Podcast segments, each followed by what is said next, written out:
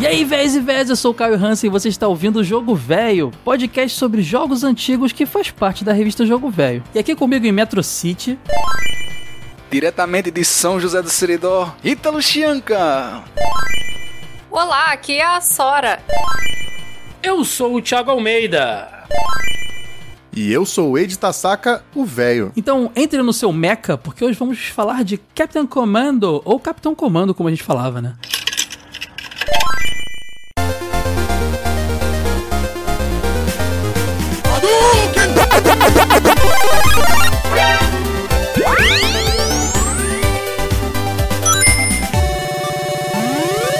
Jogo Velho Podcast.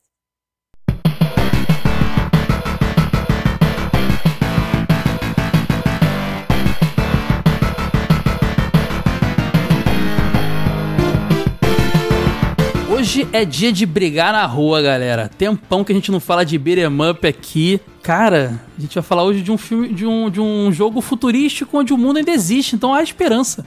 O ano de, Cap, de Capitão Comando não chegou ainda. Há esperança. Falta pouquinho. É, tá quase lá. Né? Quero ver bebês dentro de robôs nesse, nesse período aí.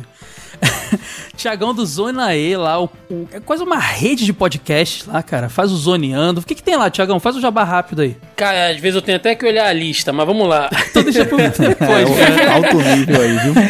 Não, rapidinho aqui, só pra resumir, já que a gente troca vários ouvintes, né? A gente troca umas figurinhas verdade. aqui de vez em quando. Mas lá no Zona E a gente tenta tratar de, de cultura pop, geek, assim. Cultura nerd, né? Como um todo. E de maneira bem, bem solta, né? Nada com muita teoria, muita cagação de regra, apesar de uma vez ou outra a gente tentar extrair aí alguma discussão, alguma coisa um pouco mais profunda, né, de tantas obras. Então a gente fala de cinema, quadrinhos, videogames também, eventos, música, enfim. E além de das nossas redes, YouTube e tudo mais, nós temos lá diversos podcasts na casa. Então é conteúdo saindo toda semana, desde o Zoniano, né? Semanalmente eu tô lá hosteando, falando de todos esses temas que eu citei aí. Tem podcast de futebol lá com o Roberto, tem assuntos um pouco mais polêmicos lá com a galera do Sala da Discord. A gente tem agora de volta até um podcast sobre cosplay, cara, mensalmente lá, sendo rosteado lá pela, pela Tibi. Então, assim, lá tem, tem diversos tipos de conteúdo, tem podcast saindo realmente toda semana, cara.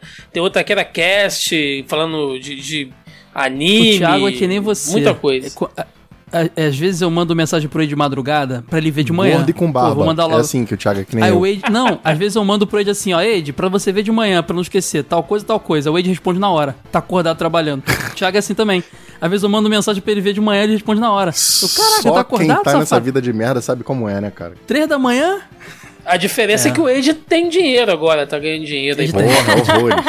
Wade tem muito dinheiro, é verdade, isso é verdade. Todo mundo Comprar um tem- periquito. Gente, olha só, eu tô chupando pastilha pra tosse, tomando chá e cobertinho, gente. Tem um pena de mim, mano. Ah, Ítalo, tá, tá errado, né, Ítalo? Tá errado, essa grana não tá sendo repassada, não. Tá, tá estranho isso aí, hein? Tá, tá, louco. tá o Ítalo falou no tá episódio de. Pong que ele queria trabalhar comigo pelado na hidromassagem. Eu não esqueci disso aí, não, tá? É.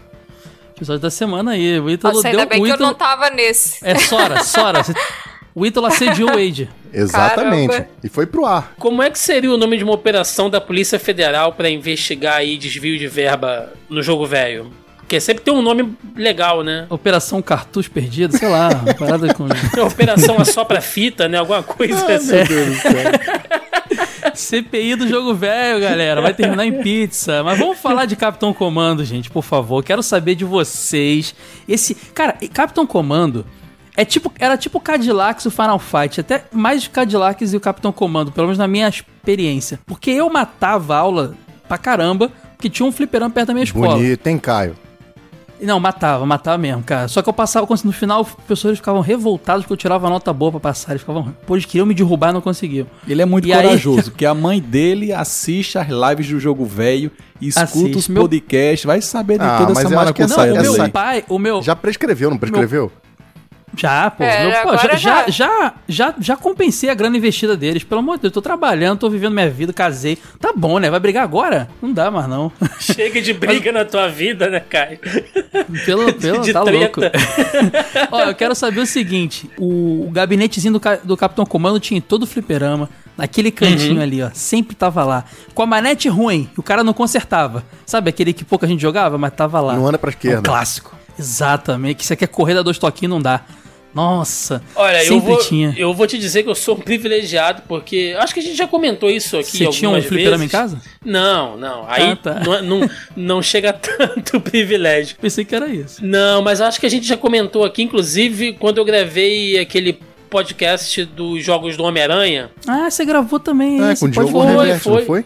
Isso, o isso. primeiro, primeiro dos jogos D, da série Jogos D. Já gravou o Batman Homem-Aranha, então. Exatamente. E aí acho que eu cheguei a falar sobre o arcade que eu ia lá na minha cidade natal e tal. Arcade não, né? O fliperama, o flipper. Fliperama. O flipper, né? Que eu ia lá na minha cidade natal. E eu acho que eu cheguei a falar sobre isso. Tinha uma máquina lá que eles é, botavam que era aquela máquina de quatro players. Na época que saiu o jogo das Tartarugas Ninja. Só que a máquina acabou ficando lá na casa, acabou ficando lá, lá na loja. Eles tiraram aquele adesivo da- das Tartarugas Ninja e o, o fliperama passou a usar para colocar outros jogos, cara. Então eu vi nessa mesma máquina de quatro players o Sunset Riders e aí eu lembro de rodar ainda o Capitão Comando lá, cara. O pessoal jogou ainda essa na na máquina lá de, de com outros players assim. E era, e era destaque, cara. Era destaque assim, nego fazia fila, a molecada fazia fila, porque é um jogo é um jogo bonito, cara. É um jogo bonito demais.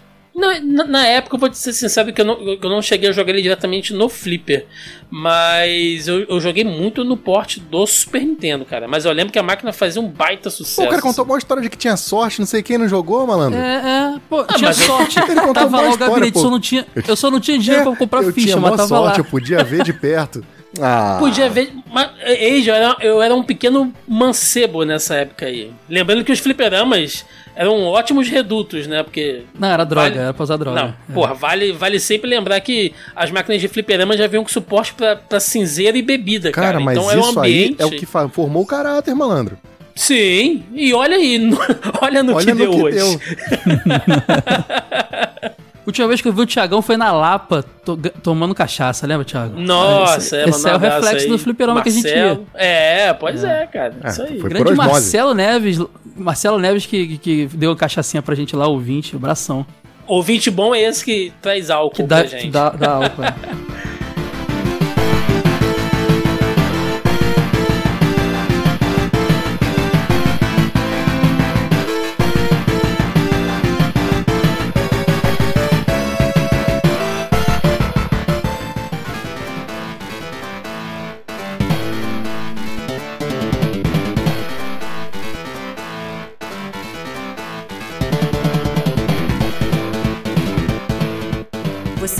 ouvindo o Jogo Velho Podcast.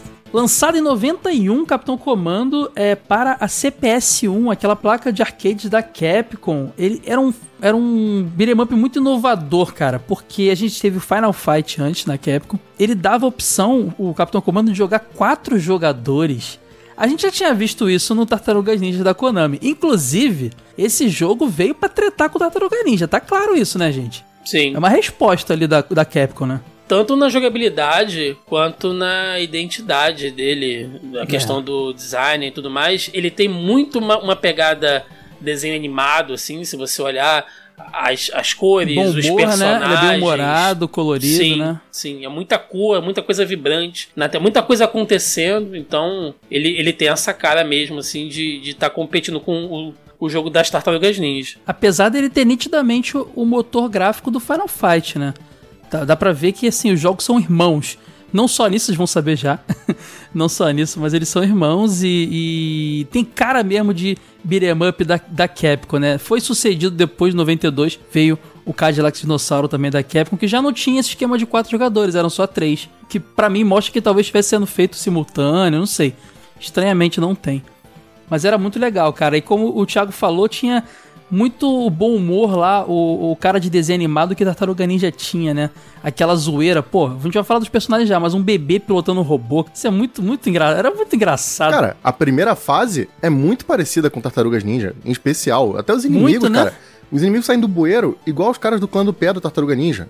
Exato, não, e é uma coisa que eu fui descobrir, é, assim, cara, pra mim isso era estética de beat'em up, mas não era estética de beat'em up só, era estética desses dois, entendeu? E depois estudando, vendo a gente fazer análise, comparando, eu falei, caramba, pode crer, é muito parecido. Inclusive os capangas, dessa, que aparecem principalmente nesse primeiro primeira fase, que troca, eles têm cara daqueles ninjas da Tartaruga Sim, Ninja, do idênticos. pé, né? É muito parecido, cara. Com certeza foi uma resposta da Capcom para o sucesso da Konami, que é de 89 da Tartaruga Ninja, o, o beat'em up. Então tava muito coladinho ali. Devia tá, o Final Fight devia estar ganhando bem menos dinheiro do que o Tartaruga Ninja ali do ladinho. né? E eles falaram, pô, a gente tem que fazer uma outra máquina aqui que seja parecida. Só vale mencionar que essa opção de quatro jogadores não era padrão do gabinete. O padrão era três, mas você tinha que liberar nas configurações da máquina lá para poder jogar com quatro. Ah, boa. O mais engraçado é que o Capitão Comando não é. Não surgiu nesse jogo. Ele já tava lá, ó, na, na, na Capcom há muito tempo aparecendo, né, Id? Entre aspas, né? Assim, o nome e o nome, porque a aparência do bicho, meu amigo, Ele é foi feio. mudando de visual, né? Cara, é um personagem estranho, cara, cabeludo, estranho demais, cara. Eles tentaram, assim, pro pessoal entender, era uma espécie de selinho que os jogos da Capcom, que a Capcom tava lançando pro Nintendinho, recebia. Tinha um nome esse selo, que era Captain Commando Challenger Series, né? Que alguns jogos estavam sendo portados pro Nintendinho. Se eu não me engano, é, nesse primeiro momento era o, aquele 1942, o jogo chamado Comando, Ghosts and Goblins, Mega Man, Trojan, Sector Z e Gunsmoke. Nesse primeiro momento, com um selinho que era uma espécie de. Era um personagem desenhado ali no estilo meio, meio americano. Comics ali, sei lá, de É, um era como se fosse espacial, um cara né? do espaço, assim. É, um cabelão branco, meio coroa, né? Parece. E com, só que assim, com umas harmonas, dando umas, uma arma em cada mão dando tiro e uns cordãozão de rap ou de, ou de bicheiro, sei lá. de- Esse cordão é maravilhoso.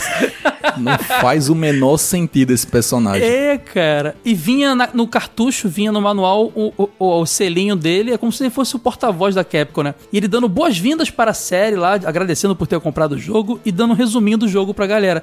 Eu admito que não tive contato com esses jogos assim, encartadinho, bonitinho, mas eu adoraria ver esse carinho da marca, né? Da Capcom América com, com os Estados Unidos ali, com, com, com o comprador. Achei bacana a ideia. Então, eu só acho estranho porque ele vem na capa do manual.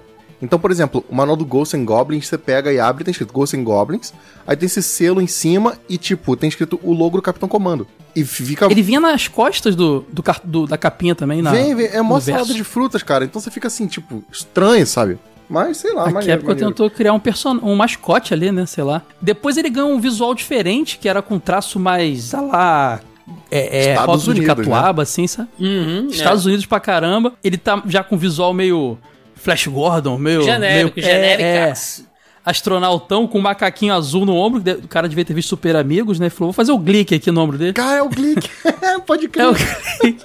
é uma segunda linha da. Segunda remessa dessa coleção Challenge Series É, e já, já, é, é, pra o. terminar, veio- né? Que é o Mega Man 2, Ghosts and Goblins, que eu acho que foi o último. O Ghost in Goblins acho que tava, foi no, ante- no primeiro. ah, não, o o primeiro, segundo o foi primeiro, o primeiro, É, verdade. Strider, Mega Man 2, o Willow, que é daquele filme do George Lucas, e o DuckTales, ó, o clássico aí, DuckTales. Perdeu todo o estilo aí o personagem. Perdeu um estilo ruim, né, Ítalo? Não, e esse é segunda. muito mais, acho- muito mais estiloso e marcante. Então, mas o nome não era à toa Captain Commando, né? Se você pegasse as três primeiras letras de Captain e as três primeiras letras de Comando, formava a palavra Capcom. Inclusive, quando eu descobri isso, foi uma coisa meio assim. Sabe quando você. Aquela coisa tá óbvia na sua cara e você não É. percebe? Tipo a Lucadia, Aham. Drácula ao contrário. Tava ali o tempo inteiro e não fazia, sen- não fazia sentido. Comigo foi exatamente a mesma coisa. E assim, eu olho essas duas imagens, né, do, do visual maluco, psicodélico e ele depois de astronauta. É tipo a gente, adolescente, né, usando é, é, calça rasgada, roqueirinho, né, tudo de preto, Depois indo cordão. arrumando emprego, né? Aí arruma um emprego, estagiário na. Estagiário no banco, né? é, estagiário Jovem no aprendiz, banco- jovem aprendiz. Jovem aprendiz da Caixa Econômica. Corta Muito o cabelo, bom, né? bom. Fica um negócio mais bonitinho. Mas aí o lance todo é que eu não sei se foi de propósito, mas acredito que sim. Isso é uma ideia da Capcom dos Estados Unidos, esse mascote. é só Exato, nos exato. cartuchos americanos.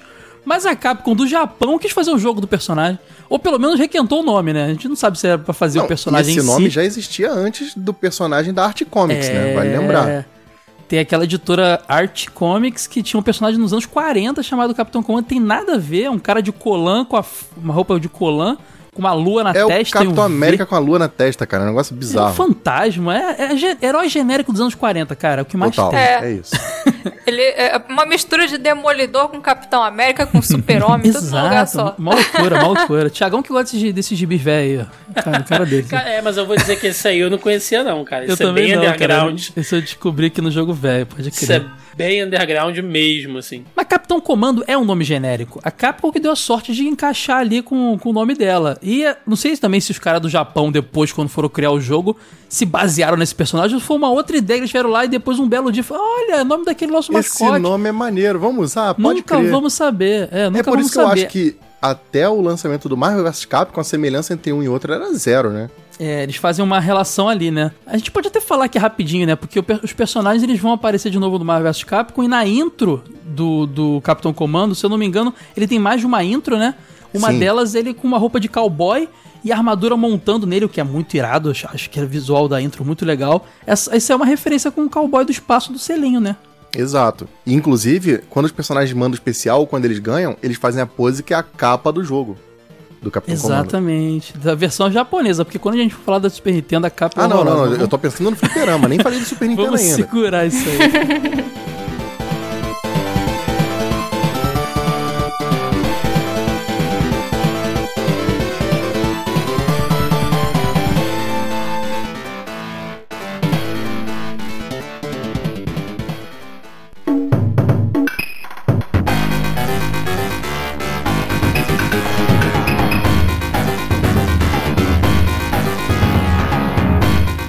Cara, Capitão Comando, como eu falei, é um beat'em up lançado em 91 e teve algumas pessoas ali especiais envolvidas, especialmente o Akira Yasuda, né, Eiji? Grande Akiman. Akiman, como ele é mais conhecido em vários projetos, ele é um designer, ilustrador que fez arte de Street Fighter 2, de, de vários jogos clássicos da época, né? de Final Fight. Cara, e sabe o que é curioso? Eu pesquisando pra essa pauta, eu descobri que ele é apaixonado por lance de robô. Aí eu falei, porra, esse cara é bacana, né? Capitão Comando tem tudo a ver com lance de criação de mecha. Sim. Ele fez é, design de mecha até pra série Gundam e por aquele Code Geass, que é aquele anime que tem o, o- o estilo visual criado a partir do, do pessoal do Clamp. Cara, Uhum. tem anime, esse cara tem influência. Eu falei, cara, esse maluco é o bichão mesmo, hein? O traço dele é inconfundível, né, cara? Esses primeiros jogos de luta e beat'em up da época, assim, todos eles tinham uma relação nos seus pôsteres. Eu tinha vontade de todos os pôsteres da- do, do Akiman no- na minha parede aqui, um do lado do outro. São A gente lindos. lançou uma vez uma revista digital que falava só de jogos da CPS1.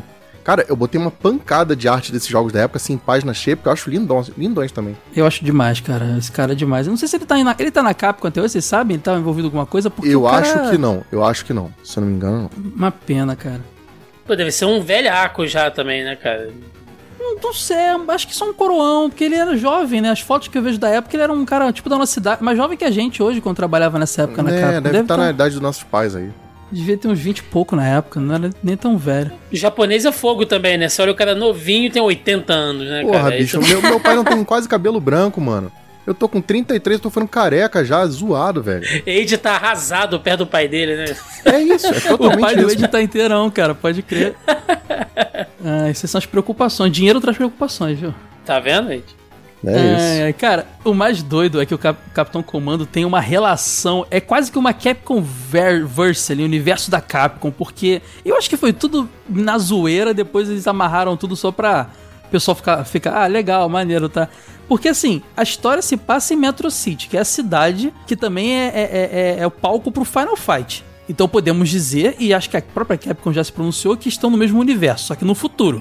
Correto. Dentro desse jogo, inclusive, ela faz menções bem fortes a isso. Sim, tem um dos itens de ponto que você pega que é o busto do Hagar, né? É. E eu acho que é ele que aparece no final do jogo, hein, Eu ia cara. Não falar é isso confirmado, agora, mas é. eu acho que é ele. É. Tem um politicozão lá, um prefeitão lá dizendo que salvou a cidade, isso aqui, parece com ele mesmo, né? Só que é estranho, porque então ele não envelheceu nada, né? Mas ali é o Hagar então- terceiro, é o Hagar terceiro, já é, era deve ser filho. chefe da ONU ali já, né? Pode crer. E também, então, podemos dizer que ele tá no mesmo universo daquele Slam Masters, que é um jogo de, de wrestling que tem um H, que também tá no mesmo universo. Que ele participa dando porrada lá e tipo, quebrou a cabeça de muita gente. Tipo, meu Deus, o maluco do Final Fight tá no jogo de luta livre, que o quê. Exatamente.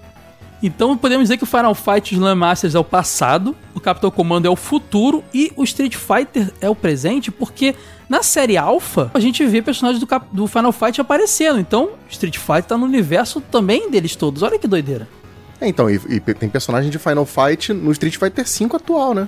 Você tem o Code, Pode crer. Sim. tem o Abigail, tem uma pancada de gente aí, tem o, o mestre A do Poison Guy. também. Exato, a Poison tá É. lá. O próprio Show, né? O Ninja, ele faz a relação direta lá com o personagem também. Sim, Então, Ah, sim. é. Ele tem o mesmo estilo de luta, que é o Bushin Ryu. é. É, o- ele, ele é aprendiz desse Bush- ele é mestre desse Bushin Ryu, que era a técnica que, que o Guy usava no Final Fight. E o, e o, e o Sho é um.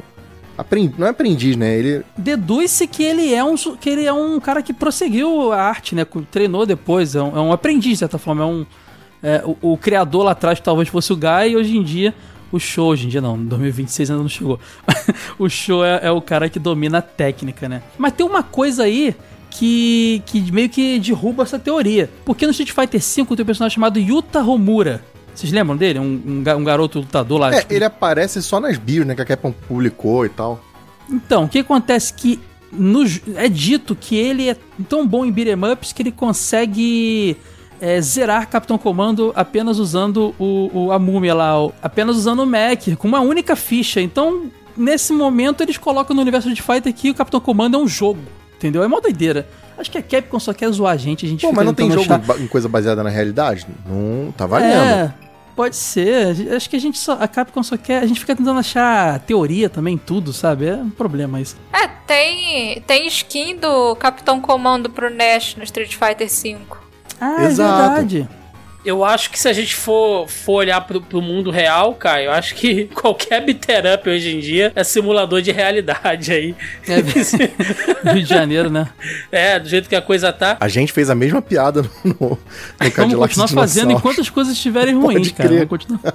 Se, se a gente ainda for brincar mágico aí com a imaginação, o Mega Man pode ser o futuro do Capitão Comando, cara. Exato, porque ele se passa em 20xx, não tá falando o ano. Exatamente. E o Mega Man X é É. 21xx, então pode ser, E ó, cara. aquele Street Fighter 2010 do Nintendinho, o, o tal do Ken lá, que é um. É igualzinho o Capitão Comando, hein? Então, pode ser depois do futuro do Mega Man, quando o mundo acabou e ele foi pro espaço. Olha A aí, gente vai ficar uma, bicho. uma hora especulando aqui. E digo mais, Dead Rising tem um, um- um- um- Sabe quando teve aquele Dead Rising que tinha um. Acho que era um DLC que zoava Street Fighter? Ultra Plus, Mega Alpha, não sei o quê. Sim, sim. Tinha um, um- você tinha lá um- você conseguia fazer um cosplay, você faz cosplay dentro do jogo. De Capitão Comando, o jogo ficava igual um beat'em up, você via zumbi pra caramba, você dava choque, botava fogo e tal. Podemos dizer que tá no mesmo universo também do Ah, não, Rising. falando, já que você tá falando de menções assim em outros jogos, a, a Crimson Viper do Street Fighter 4, o pessoal fala assim que ela pode ter uma roupa, os poderes dela seriam um protótipo da armadura do Capitão Comando, né? Porque ela usa Exato. fogo, os golpes são parecidos e tal. Que foi feita pela Shadalu, então a Shadalu criou criou a tecnologia que o Capitão Comando usa no futuro. Então o Caraca, Capitão gente. Comando é um vilão, é isso.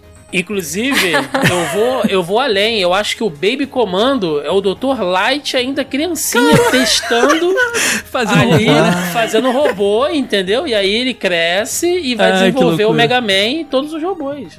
Que loucura, Caraca. gente. A gente pode ficar uma hora aqui especulando, a gente sabe que né, é tudo questão de. Ih, usei o nome igual, e agora? Ah, finge que é tudo a mesma coisa. Age, Tudo vamos, foi um vamos, erro, foi um erro, gente. vamos escrever um romance sobre isso aí. Você publica lá no Jogo Velho, a gente vende essa história. aí. Acho justo, cara. Acho bem justo. Não, olha só, a gente pode até adiantar um assunto, né? Eu não tive acesso às histórias, mas Capitão Comando virou mangá no Japão e Sim. comics nos Estados Unidos, oficial pela E Capcom. custa caro, porque eu fui tentar comprar pra gravar e, bicho, é 100 reais um mangazinho pequenininho. Mas tu ia comprar digital? Não, físico. Ia dar tempo de chegar? Aí, quando eu vi qual era a pauta, eu ia comprar. já- Há um tempão já. Cara, eu só sei que é, provavelmente a história é aprofundada lá, mas eu acredito Sim. que deve só piorar mais a, a- a história toda, a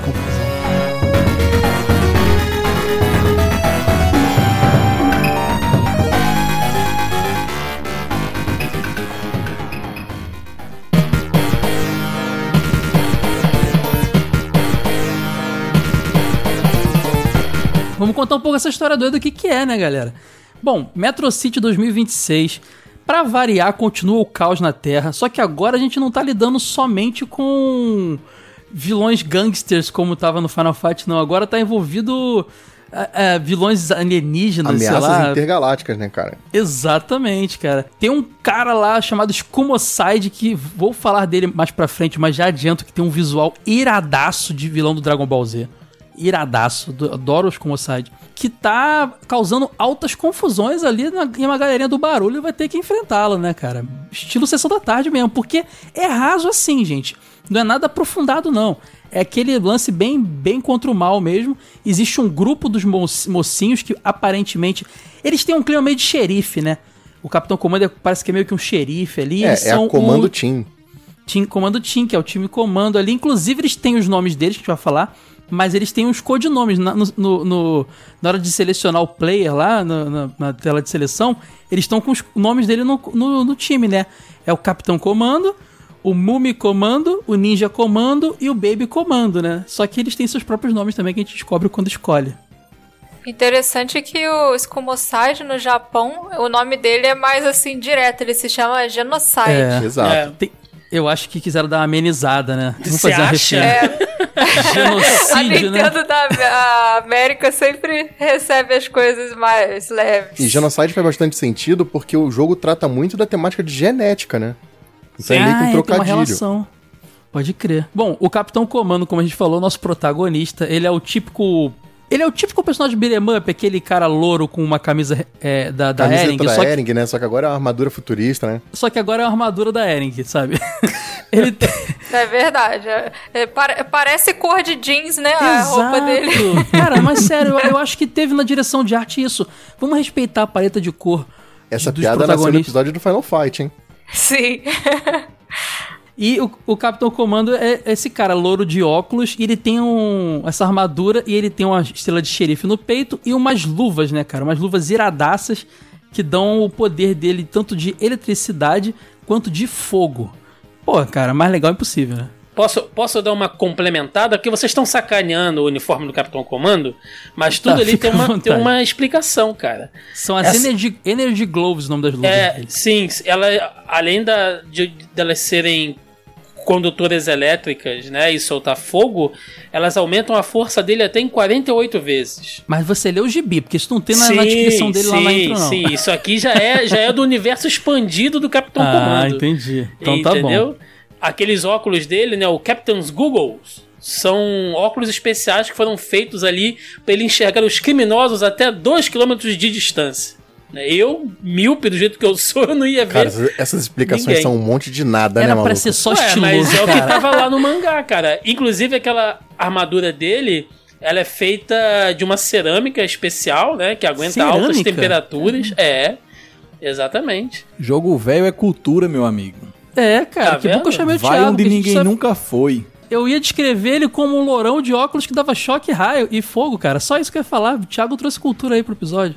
Inclusive aquelas, E- e aquelas Captain botas. Boots, né? É, são as Captain Boots que fazem ele correr mais rápido e ele pode cair de uma altura de até 100 metros sem se machucar. Ah, é, porque esse jogo inovou com. O Final Fight já tinha o dois toquinhos Não. pra frente e corre? Então, Não. inovou Não. com isso. Tem que justificar, né? O que, que tem? Tem uma, um sapatinho especial ali. O ninja tudo Exatamente. bem. Pô, mas só ele o, tem um o ninja- sapatinho, então. E Mas aí? o ninja corre, o outro é um robô, o outro é um alienígena, Ed. É o Ah, único mano. ser humano ali. Ou seja, um monte normal. de nada, cara. Essas explicações. É, muito bom. E ali você tem também é, aquela jogabilidade tradicional, né? Você tem a sua. Vou falar uma palavra que o Wade gosta, porque eu vou admitir que ele estava certo, uma manete, né, pra jogar. E você tem dois Nem botões. lembrava o mais soco, disso, cara. o Você vê como o soco- Caio é um poço de amargura, né, cara? Eu sou, eu guardo nada, eu guardo nada. Um dia ele guarda. Ele É. guarda, bicho. A gente, eu gravo e apago da mente, tá ligado? Memória Quando RAM. acabar, quando eu for demitido, eu vou fazer que nem aquele maluco lá que fez com Vai o dublador fazer do Batman. Lá. cara. Vai- vai- o Vou fazer uma série no mano. YouTube. Vai ter textão. Como é que é o nome, Dossiê Thiago? de Tassaca. Dossiê de Tassaca, vou revelar, vou botar vários áudios. Thiago, aquele babacão barbudo? Ah, não chama ele pra gravar, não. Vou botar tudo no ar, tem tudo guardado.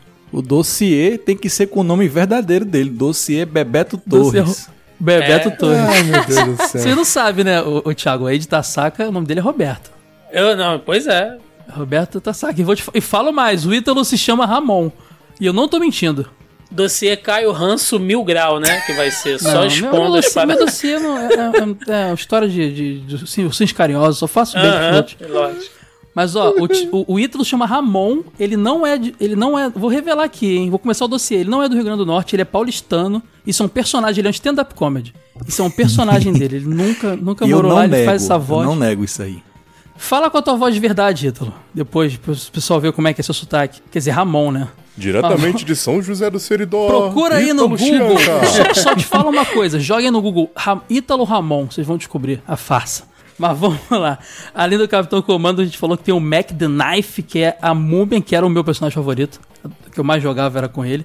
Que no Japão se chama Janet. E De a genética. história. De genética, é uma brincadeira com Sim. genética. A história dele é muito doida, porque eu sempre achei que ele era realmente uma múmia acordada do Egito e tal. Mas não, ele é um alienígena. Um alienígena que tá com um pano enrolado no corpo, só isso, mas ele não é da Terra. Uma múmia acordada do Egito teria sido fantástico. É, não veio do Egito, ele, ele veio do espaço, ele usa o pano pra poder se adaptar à atmosfera da Terra. Sim, são as genetic bandages. São tipo Exato. um Não suporte tá- de vida gente, pra ele. Aquela introdução do jogo não tem isso escrito, gente. Vocês estão Vai lá, inventando, né? Tiago, traz profundidade pra esse podcast aí.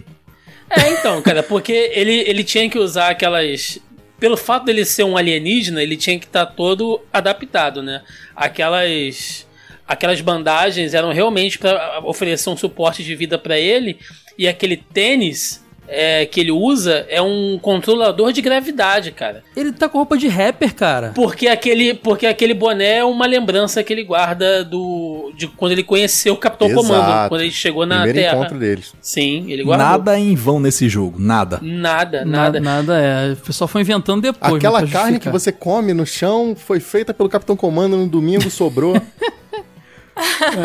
Inclusive, Caio, não sei se você lembra, mas quando você mata os inimigos normais, assim, com o Mac, eles meio que dissolvem, né? Isso é engraçado, cara, porque no, no- no Super Nintendo não tem isso. No fliperama, a facada dele solta fumaça, no videogame não solta. Então, pra mim, ele era realmente só uma múmia. E é só com ele. In- inclusive, eu achava que isso tinha a ver com o Egito também. Tipo, uma maldição, sabe, de faraó. Pode crer, pode crer. É, É, é porque aquela, aquelas facas que ele usa tem uma parada que mexe na, na composição genética. genética. dos Exato. inimigos ali. Caraca, eu prefiro, muito escroto. É, ele é, um, ele é um usuário de facas. Inclusive, a gente não falou do Capitão Comando, mas é. Você já tinha uma, uma, uma coisa bacana que já tinha no Final Fight também, se eu não me engano. Que é apertar o pulo junto com um golpe e você dava um golpe especial que perdia seu sangue um pouco, um pouco do seu É, sangue. esse é o padrãozão, né? Padrãozão. Capitão Comando dá um soco no chão que sai um raio elétrico. É, raio elétrico é meio, meio genérico, mas é um choque né, no chão. É, também você podia dar dois toques pra frente, pular dando golpe, ele dava um fogão, um soco de fogo, tinha essas coisas. Melhor golpe aí. do jogo. Apelação pura. Capitão Fire. O Mac, ele dava. ah, Esse pra mim é o melhor golpe do jogo. Ele rodava igual uma. Sabe, um liquidificador? Mas. Igual a hélice de, de liquidificador lá com as facas e, pô, cara, derrubava uns três ou quatro de uma vez, cara. Era muito bacana. Lá no, lá no fliperama o pessoal chamava ele de faqueiro. Era Faqueiro. múmia ou faqueiro. Não, era. era é, no Faqueiro meu é era múmia. Mas Faqueiro é faqueiro não pode ser, porque faqueiro tem que ser o próximo personagem, cara. Exatamente, o Ginzo the Ninja, Ginso the Ninja, que é baseado, o nome americano dele é Ginso, né? Baseado nas facas Ginso e não é zoeira, é verdade. Passava lá também. e quem quiser, a gente tem um episódio sobre infomerciais com o Felipe lá no TV de Tubo. Belo gancho, onde- belo gancho. Que fiz, falamos de todos esses comerciais, esses infomerciais que passavam. Facas Guinso, óculos. O que é aquele? Isso aqui é 3000. Amber Não, Vision. Amber Vision, aquele Sonic 3000. Cara, falamos de todas essas, essas Quem coisas diria bizarras. fazer um episódio sobre isso, cara? Tem orgulho da gente, cara. Parabéns. mas Guinso é o nome dele nos Estados É. Unidos, né? Na versão americana, porque no Japão ele se chama Sho, Show. que é uma homenagem ao Sho Kosugi, que é um ator japonês que foi muito conhecido por fazer ninjas nos anos 80. Daí, ó. E ninja nos anos 80 tinha que ter, né? Tudo tinha um ninja nos anos 80. Cara, todo jogo, todo filme. só tinha ninja, cara. The Ninja. Pode crer. Mas aí, qual é a história por trás desse ninja aí? Vai ter não, Então, não é exatamente uma história, porque ele fazia parte. Ele, porque todo o time comando, eles eram meio que os super-heróis daquele, daquela realidade, né? E o- ninja, ele tava ali pra ajudar. Ele, Era os ele, ele era um. É, ele era um, um estudante, né, lá do. Do mesmo estilo de luta do. Do Guy. Do Guy. É. E ele tinha alguns. Alguns apetrechos também, né? Ele tinha aquela bomba de, de, de fumaça que ele podia se esconder. Aquela katana dele, eu não lembro o nome dela agora, mas eu sei que tinha um lance que ele dava um, um golpe meio, meio giraia, assim, e ele podia cortar tudo. Assim como a- o Mac, né, que derretia, quando ele, tinha um lance diferenciado. Quando ele dava aquele golpezão da com a espada, É, o cara porque- cortava no meio e sangrava, cara. Isso era gore demais. E pra gente que veio do Super Nintendo, quando pegava essa versão do Fliperama, Sim. tinha um choque, Tinha né? Porque não tinha nada né? disso no Super Pode Nintendo. crer. E no Fliperama o cara tava cortando Mas o outro só, no meio. a espada dele corta o inimigo no meio. Mas a faca do inimigo também te corta no meio. Então veio do mesmo lugar, mesmo fabricante, né? Não, não, é, golpes com lâminas fazem isso. Mas assim, Sim. o único que você podia fazer sempre era ele, porque ele tava sempre com lâmina. Mas se você pegasse uma arma, você podia fazer uma arma de, de, de faca, É, de coisa aquele, assim. aquele carinha de bandana vermelha, se você ficar parado na frente dele, ele te corta várias vezes, meu. Mas Sim, eu tô sim. falando na historinha, Eide. Na historinha, a espada dele ficava energizada e ela, e ela na, na explicação da história, né? Ela cortava os átomos dos, dos objetos. Então ela podia cortar tudo. E ele ainda enxergava no es- escuro, cara. Ele tinha lá um negócio que ele botava na frente do, do olho. Ele podia enxergar os inimigos ainda no, no escuro. Sem, sem contar que aquela roupa dele era, tipo, super resistente a tudo, né? Era tipo uma seda, mas era, sei lá, Só tipo um pano, né? Eles um inventam tecido cada todo... coisa. É isso que eu- a- gente tinha uma percepção muito errada do jogo, né? Que era que pra mim era o Capitão Comando e três Zé Mané. Agora eu tô percebendo que todo mundo é pelado, bicho. 3 é Mané? Como é que você vai chamar o quarto personagem de Zé Mané, que é um dos mais lendários É, da é história dos exceção, videogames? E- Esse Antes aí, de falar dele, eu só vou fazer uma referência que a gente esqueceu aqui. O Mac the Knife, o nome dele é baseado numa ópera, cara. A ópera dos três vinténs lá. Tem até Frank Sinatra gravou essa música, uma, parte da ópera. É, essa música é Então bem tem um- famosa. Inclusive, a, a letra da, da, da música mesmo, né? Que, que é o Mac the Knife, é pesadíssima, cara. Fala de um assassino, Sim, deixava os corpos Era pelo. ele. Porque Sim, nessa sim. peça, o personagem é pouco mencionado, o Mac the Knife. E aí o próprio compositor, ele falou assim, não, mas eu quero que mostre como é o personagem de verdade. E aí foi feita a música pra incrementar na peça. E aí é o que mostra o lado real do personagem. Sim, ele saía esfaqueando as pessoas, deixava os corpos espalhados. Era um negócio bizarro, cara. Não, É engraçado que a música é bonita e soft pra caramba, com uma letra mega um pesada. jazz, é um e jazzinho, cantada assim, por um mafioso, né? Aham. Pessoal, ouve aí um pedacinho da música, vocês verem. on a corner one Sunday morning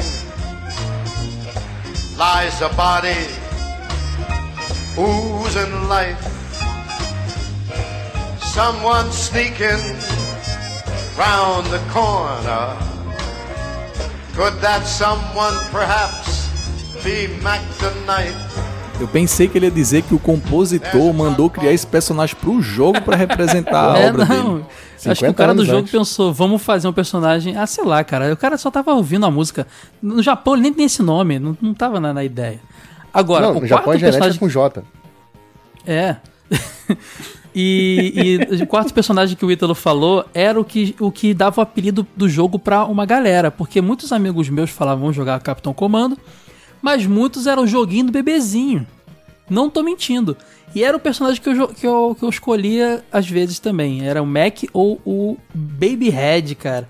Que no Japão se chama é, Hoover, né? O nome dele. Não, é, não, não tem, não tem esse nome de baby. velho pra cacete. Hoover. Combina muito mais Nome de Hoover. cachorro, Hoover, Hoover, Hoover, Hoover, sei lá.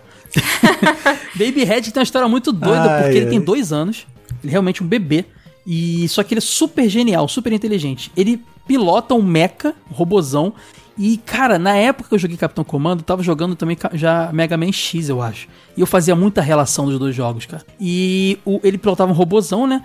E, E ele mesmo construiu. Que ele mesmo construiu, É o, exatamente. Salve, é o Silver Fist, é o nome do, Exato. daquela E roupa. ele usa um, e eu descobri, e aí o Thiago deve ter visto no gibi também, que a chupeta dele não é uma chupeta, é um decodificador Não, de é várias a línguas. Talking, Talking Machine, pode falar até 3 milhões de línguas de todo o universo.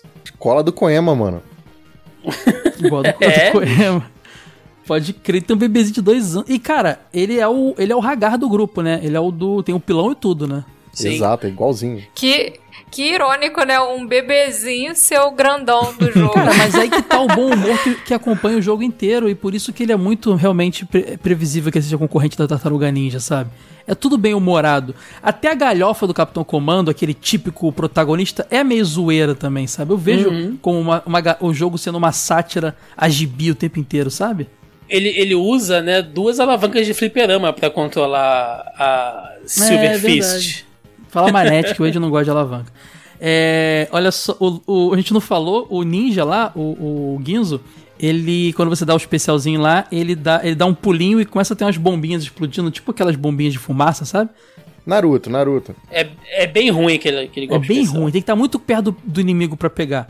Mas o do Baby Head era parecido também, ele abaixava e também explodia umas coisinhas parecidas ali, achava meio, meio sem graça. Uma curiosidade sobre o Baby Head, o Thiago deve ter visto que ele leu o mangá, é que no- na história do mangá ele se chama Hoover Stefan, que é o nome dele, e que na, na verdade ele não é um bebê, ele é um cientista adulto que foi obrigado a transferir a mente dele para um corpo de criança que foi modificado lá Ah, artificialmente legal. para sobreviver a um ataque dos. Legal. Ah, agora faz muito Quando eu mais falo sentido. que ele era o Dr. Light, tá vendo? Vocês não acreditam.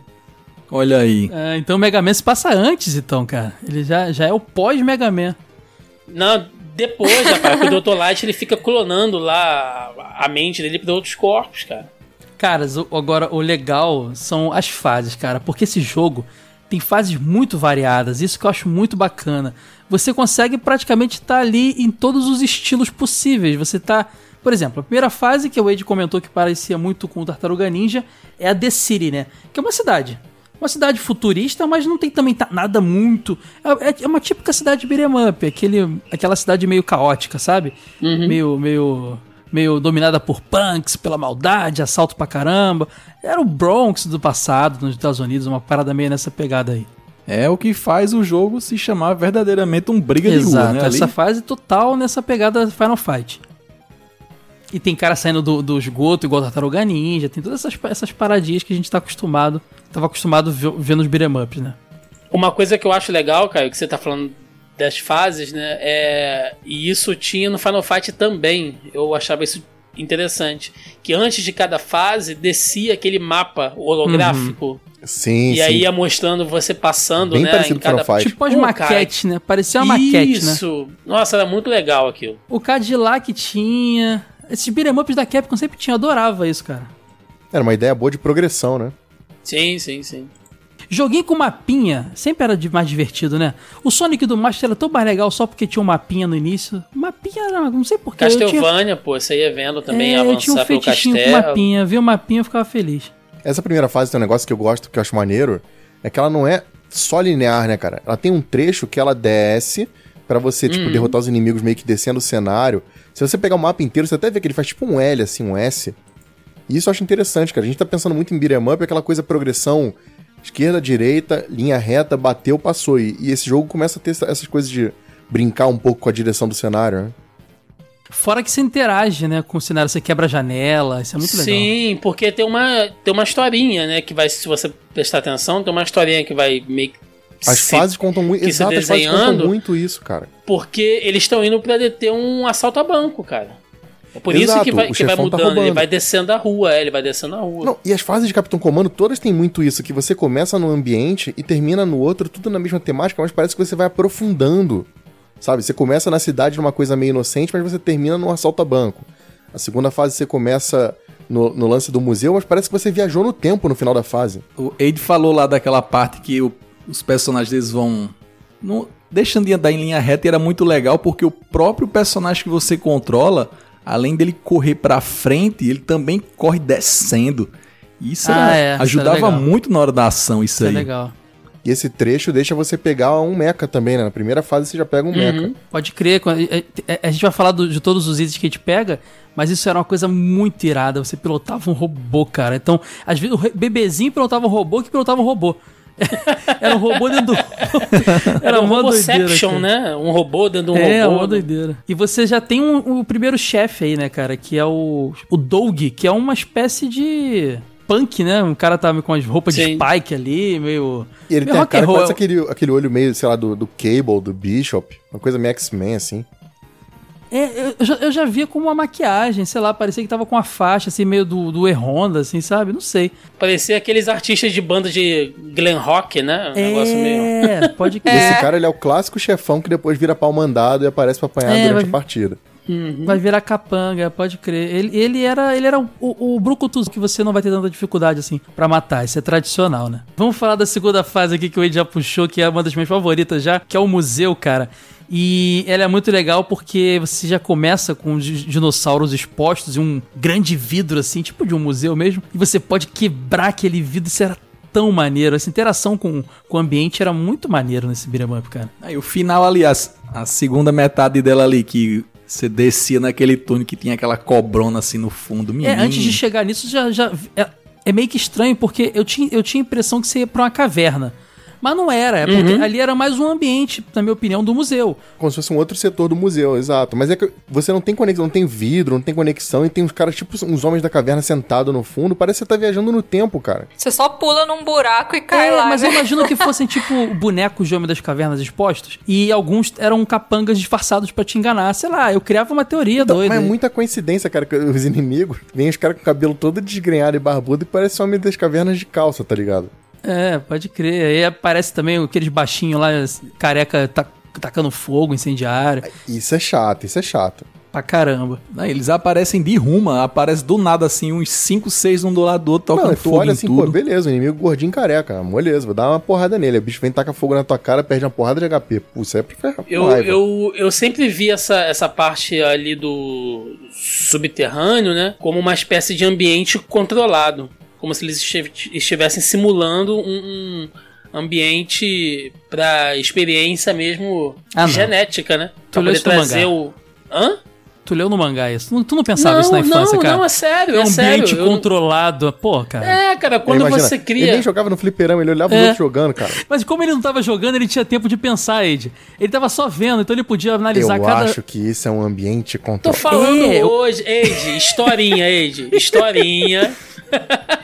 Ele ficava assim analisando lá o cara jogando, como ele não tava jogando também, então ele conseguia Tinha analisar. tempo livre pra isso, né? É, cada detalhe. Olha, olha o pixel art daquele cenário que bacana. Né? Cara, eu desenhava, eu, eu, eu inclusive acho que eu comentei isso de novo lá Ele no podcast. com a prancheta pra desenhar, cara. Mas, olha, mas eu, Chamou o Thiago pra fazer bullying dele aqui, eu coitado. posso estar enganado, mas eu acho que eu comentei isso lá no podcast dos jogos do Homem-Aranha mesmo. Que eu chegava em casa, eu desenhava os bonequinhos que eu via nos jogos de, de arcade, cortava e ficava brincando com eles, cara. Criança, né, velho?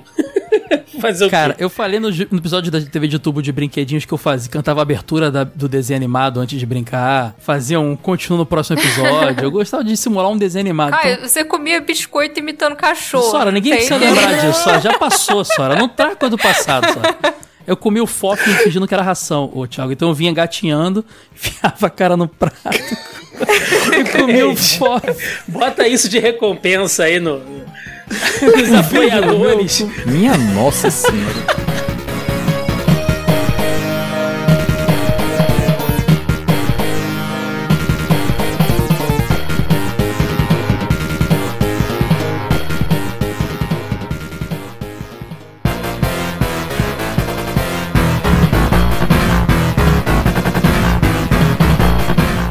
Jogo Velho Podcast. Bom, o chefão dessa fase é muito legal, cara. É um dos meus favoritos de visual. Ele me lembra aqueles vilões do He-Man, sei lá, do G.I. Joe não, mas He-Man, que é o St- Storm Jr.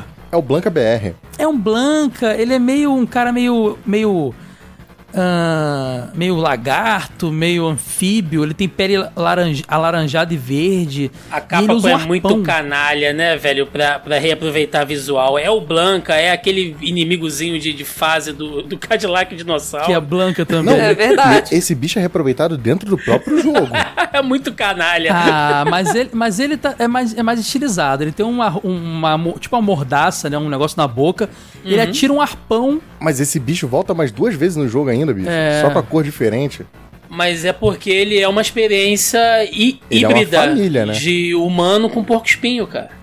Porco espinho, tu Porco tirou da onde isso? É. Não, não é porco espinho, tu, tu inventou isso. Não, cara, é sério. Verde? Caramba, cara, os caras são. Olha demais. só pra aparência dele, cara. É tipo um porco espinho híbrido. Como se fosse um- um- uma mutação das tartarugas ninja mesmo. Cara, pra mim ele é o Blanca de armadura. Olha o cabelinho, cara. Pra mim, ele parece uma mistura do Blanca com o vilão do Mad Max, o. Ah, a Thiago falou agora, eu tô imaginando Blanca misturado com Sonic. Nossa. É o Sonic dando choque quando faz a bolinha. É. Eu só Sim, sei olha aí. que a próxima fase, Ninja House, é o bairro da Liberdade, São Paulo.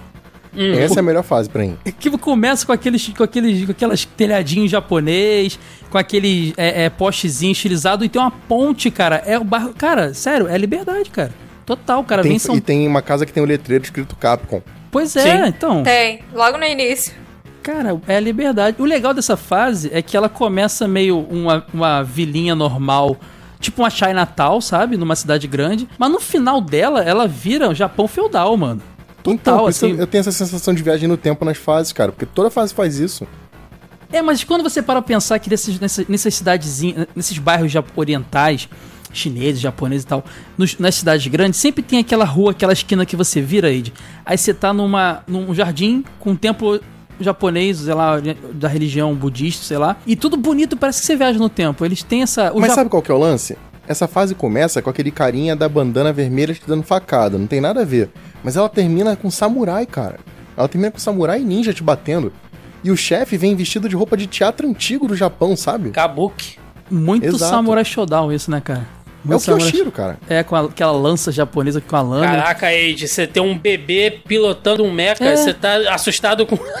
Isso aqui é Não, não coerência. tô assustado. Não, No não é coerência. Japão? É, eu- eu- não, pelo contrário. Eu acho que isso é um, é um, é um negócio bacana, cara. É, é uma imersão interessante. Isso eu não tô criticando, não. Isso eu acho maneiro. Eu gosto daquele capanga, a- acho que é Marge é o nome, que é uma mulher super fortona, que tem um cano nas costas que parece o Benny do Batman, que sabe? Parece Uhum. que tá levando algum líquido pro corpo dela, pra ela ser fortona, e ela, ela, ela é bem chatinha. Cospe É que ácido. aparece no começo dessa fase? Sim. Ela aparece em vários momentos, inclusive no começo. É uma grandona cabelo, do, cabelo vermelho e tem outras mulheres também que Ah, aparecem tô dando ligado qual choque. Tem uns ganchinhos que dão choque, mas ela é tipo um parrudona, assim. Parece fisiculturista, assim, sabe? E ela Essa tem- do ganchinho que dá choque, ela aparece até na artwork de capa do Sim. jogo. A gente botou isso na, na jogo velho extra. Na matéria do Capitão Comando. Exatamente. Que apoiadores ganharam, né? Receberam essa revista. A revista Extra é uma revista que a gente. que, que vão- vai como recompensa num dos valores de apoio lá. E a gente fez uma edição especi não especial, eram várias matérias, mas tinha matéria de capa relembrando alguns beat'em ups. Um deles era o Capitão Comando, né? E tem uma matéria Escrito muito boa. por. Ítalo Pelo, Chianca. pelo, pelo Ítalo Chianca. Eu não lembrava, não, agora que lembrei. Pelo Ítalo Chianca, cara, grande Ítalo. E olha, é, essas artes que a gente comenta aqui, tem muita coisa lá. Tem inclusive o selinho lá do Capitão Comando na arte, é, que vinha nos cartuchos, muito bom. Outro capanga que aparece nessa fase são samurais mesmo, né, cara? Vários samurais Sim. de armadura ali, tem uns caras tipo uns ninja correndo. Muito maneiro, cara, muito legal mesmo. Tem um trecho que você é cercado por um monte deles assim, você fala, lascou. Aí de repente você some e aparece na batalha contra o chefe. É tipo uma emboscada, né, que Exato. eles fazem.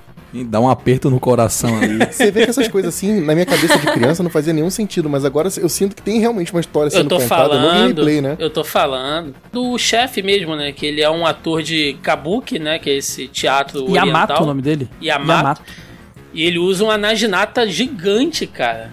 Naginata é essa lança com a lâmina, né? Ele por si só é gigante. Não, né? ele é grandão, ele é parrudão, que nem Sim. essa personagem que eu falei. Parece Ai, que ele com também cabelo é um. rosa, bem chamativo. né? É. Ele parece até personagem de Samurai Shodown, Sim. né? Ele é uma versão Graciane Barbosa do Kyoshiro, né? Essa luta Meu é legal Deus. porque lembra um pouco, apesar de vir um monte de, ninja ju- junto, um jogo de luta, né? Você tá numa arena, tem Uhum. uns caras em volta torcendo, no fundo tem uns caras tocando flauta e tambor com as máscaras, assim. Parece que tá se apresentando pra alguém naquela luta, sabe? É muito maneiro. Essa fase e a próxima. A próxima também faz isso. O Yamato, inclusive, é, na descrição que eu achei dele aqui no- nos wikis da vida, diz que ele tem uma rivalidade com o Ginzo. Então, no background, você que leu o mangá aí, ô, ô Thiago, diz aqui que ele tem uma rivalidade com o Ginzo. Estereótipos. É, pois é. Por que, que ele, vai, ele vai ter, né? É, ele podia ter rivalidade com o Katana, com o Sodom também, né? Do Sim, Final é. Fight. Próxima fase é o Circles, cara, que é o circo lá, o, o- é aquele circo americano que é meio parque, meio circo, sabe? Que rolava muito assim nos filminhos da, da época de adolescente. Não é o nosso Tivoli Park do Rio de Janeiro, Não, né? não é, não é. E a fase começa mega errada. Vocês lembram como é que a fase começa? Com os caras puxando, puxando um back assim atrás das caixas Ah, ali. pode crer, tem uns caixotes, você pega uns itens e tem uns capanga fumando lá, pode crer.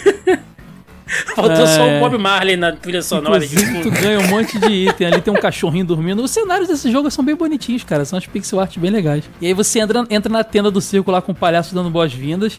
Tem lá aquele primeiro momento. Depois você cai num buracão, né? E, e vai parar no, no picadeiro lá do circo com um monte de, de ninja do clã do pé ali, igualzinho ninja do clã do pé do, do Tartaruga Ninja assistindo. E você parece ser. Na história, parece que você é a atração do negócio. Vem, é, é tipo, a sabe a fase de elevador de beat'em up? É tipo isso, só que sem elevador. É o clássico da fase do elevador mesmo, cara. Você tá num lugar fechado e vai vindo capanga o tempo inteiro, você tem que sobreviver ali sem gastar ficha, cara. Porque o lance é. é o problema é que eles vêm pra você gastar ficha. Eu acho maneiro que nessa parte tem dois mechas que você pode usar, né? Um de fogo e um de gelo. É Ah, é, muito pode da crer, hora. né? São os outros dois modelos. Sim. Eu tinha pavor de pegar esses mecha. Por quê? Porque quando você vai pular pra um, tem seis bichos atrás de você lhe cara te dá uma derrubar e é só voadora, né?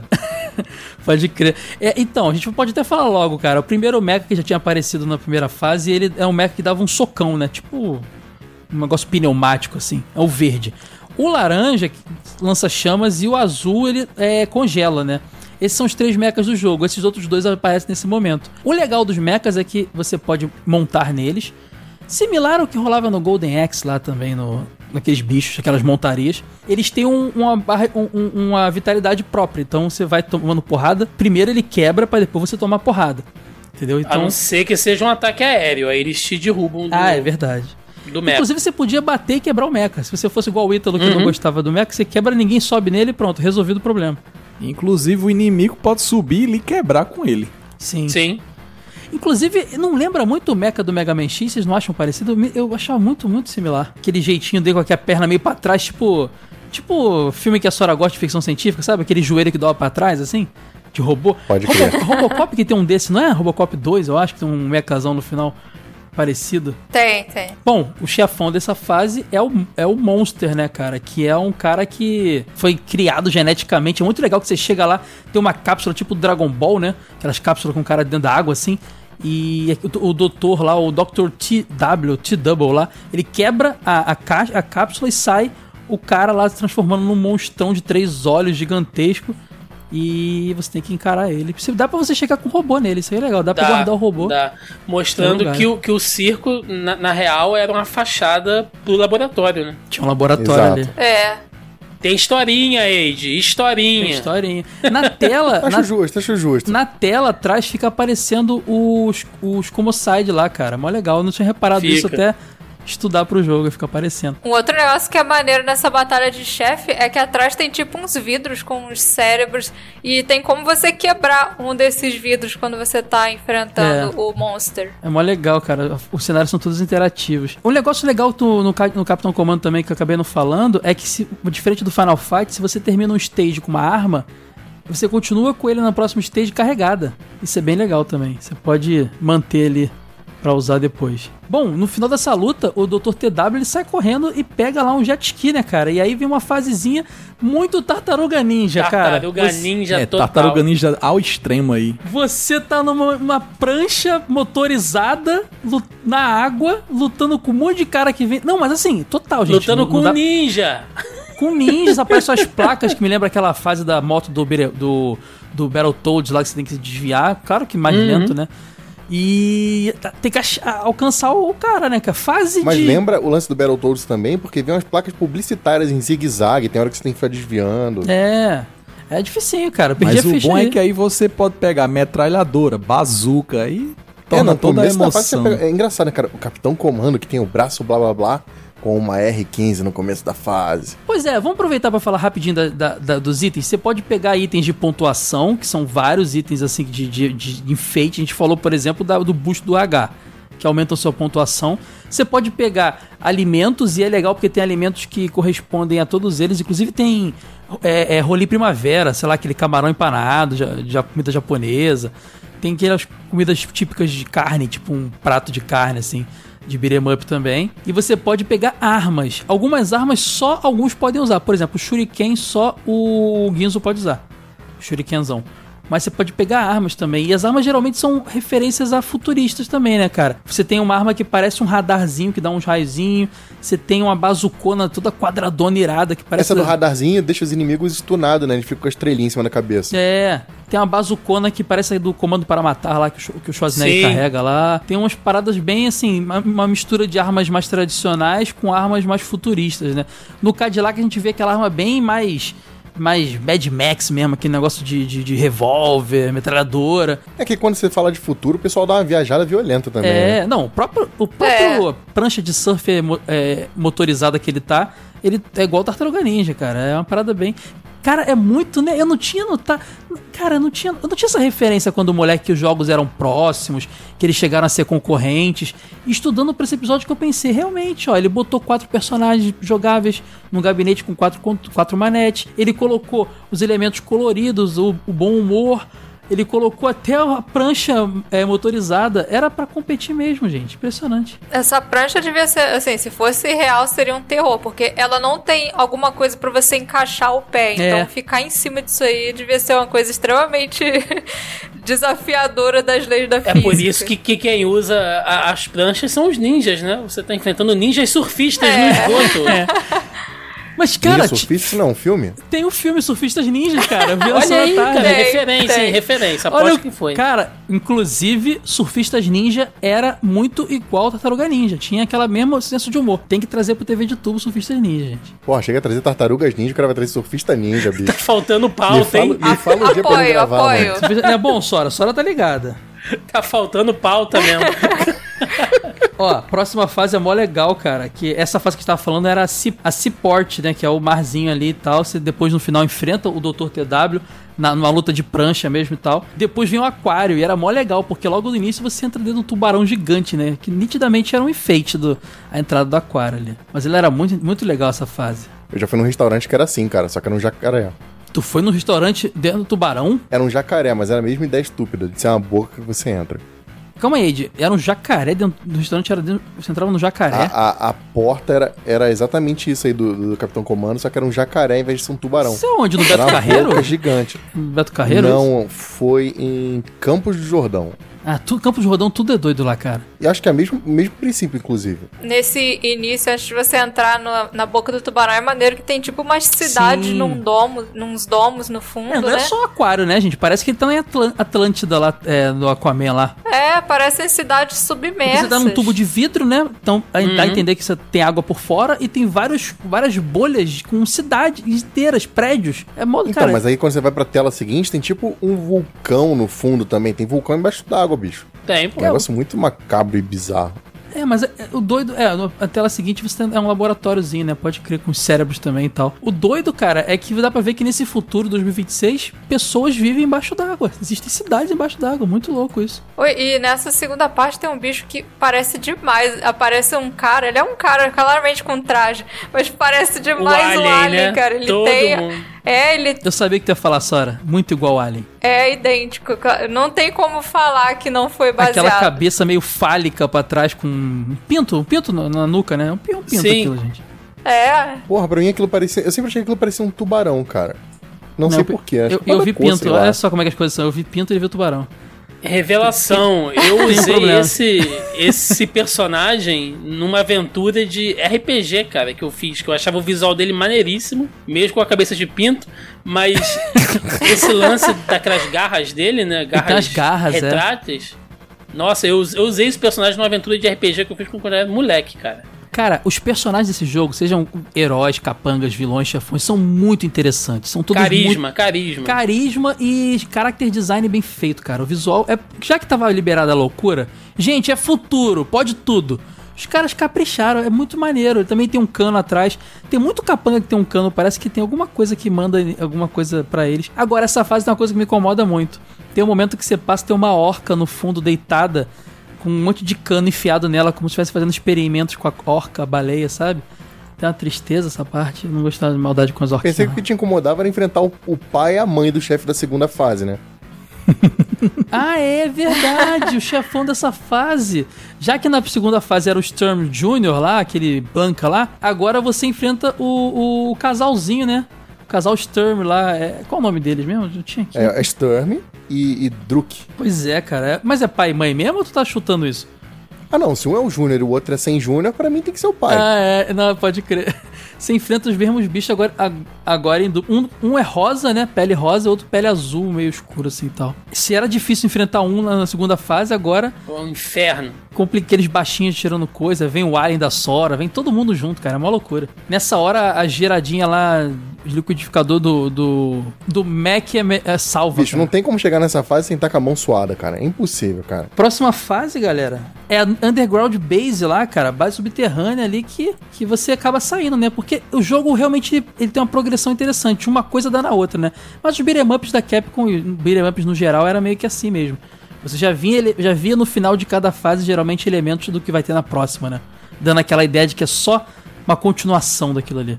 E é muito legal, porque você tá. Dá pra perceber que você tá num ambiente gigantesco, muito grande, um galpão enorme. Você tá em cima de uma espécie de é, plataforma, ra- ram- é, é, ponte transparente de vidro. Então você consegue ver tudo embaixo, em volta, assim. É um lugar muito grande, cara, muito enorme, assim. É, e nesse lugar fica um monte assim de câmaras com pessoas, pessoas assim, experimentos É, dentro isso ali, né? são os experimentos do Escomocide, né? É, é a base onde ele faz os, os- os experimentos ali. Cara, eu sempre vi como se isso fosse uma fábrica, tipo uma linha de montagem Sim, desses, desses inimigos aí do. tipo, do samurai, do- não é? Não, lá do clã do pé, ué. Não, porque eu, eu olho a, a parte da linha de montagem, que tem tipo umas ondas vitais, e você vê que no ombro dele ele tem uma ombreira como se fosse a do samurai, cara.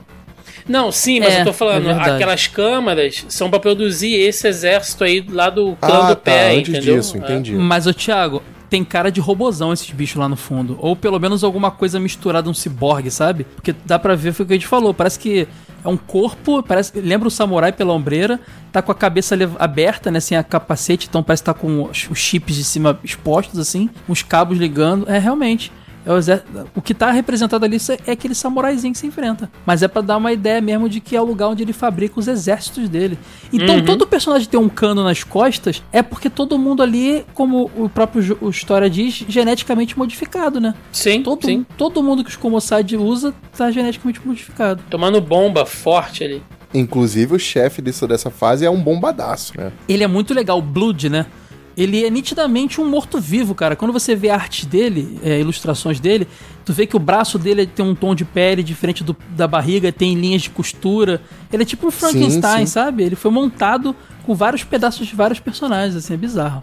Era exatamente aí que minha aventura acabava. Nunca passava Ih, eu daqui. acabava antes a minha. Eu cheguei Cara, aí, esse mas... bicho era. Esse bicho, nossa. Ele vinha naquela voadora.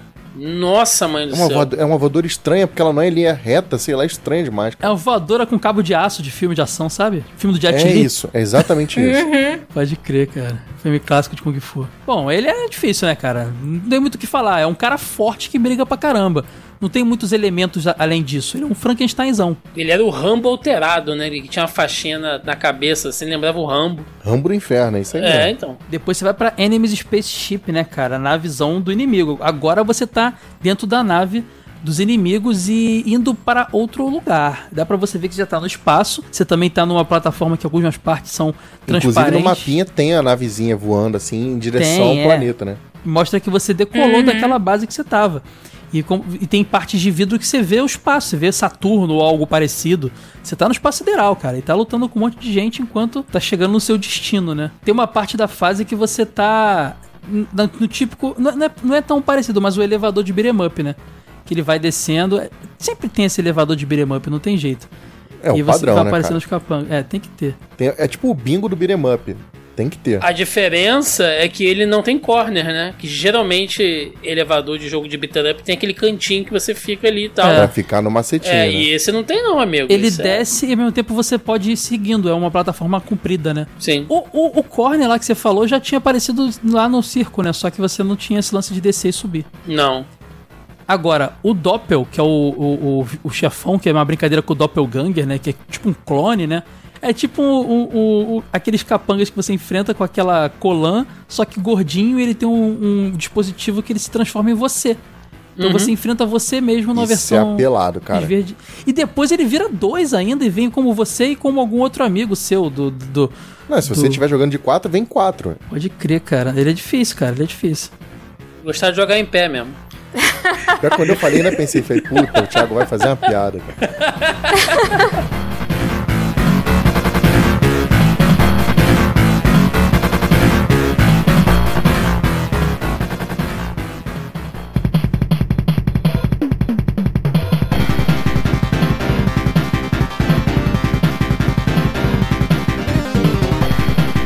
Depois a gente vai pra Calisto, né? A gente aterrizou no planeta Calisto, que tem um planeta que parece Saturno, tem aqueles anéis em volta e tal. E é o planeta dos Comocide, né, cara? Tem uma explicação disso na história que é.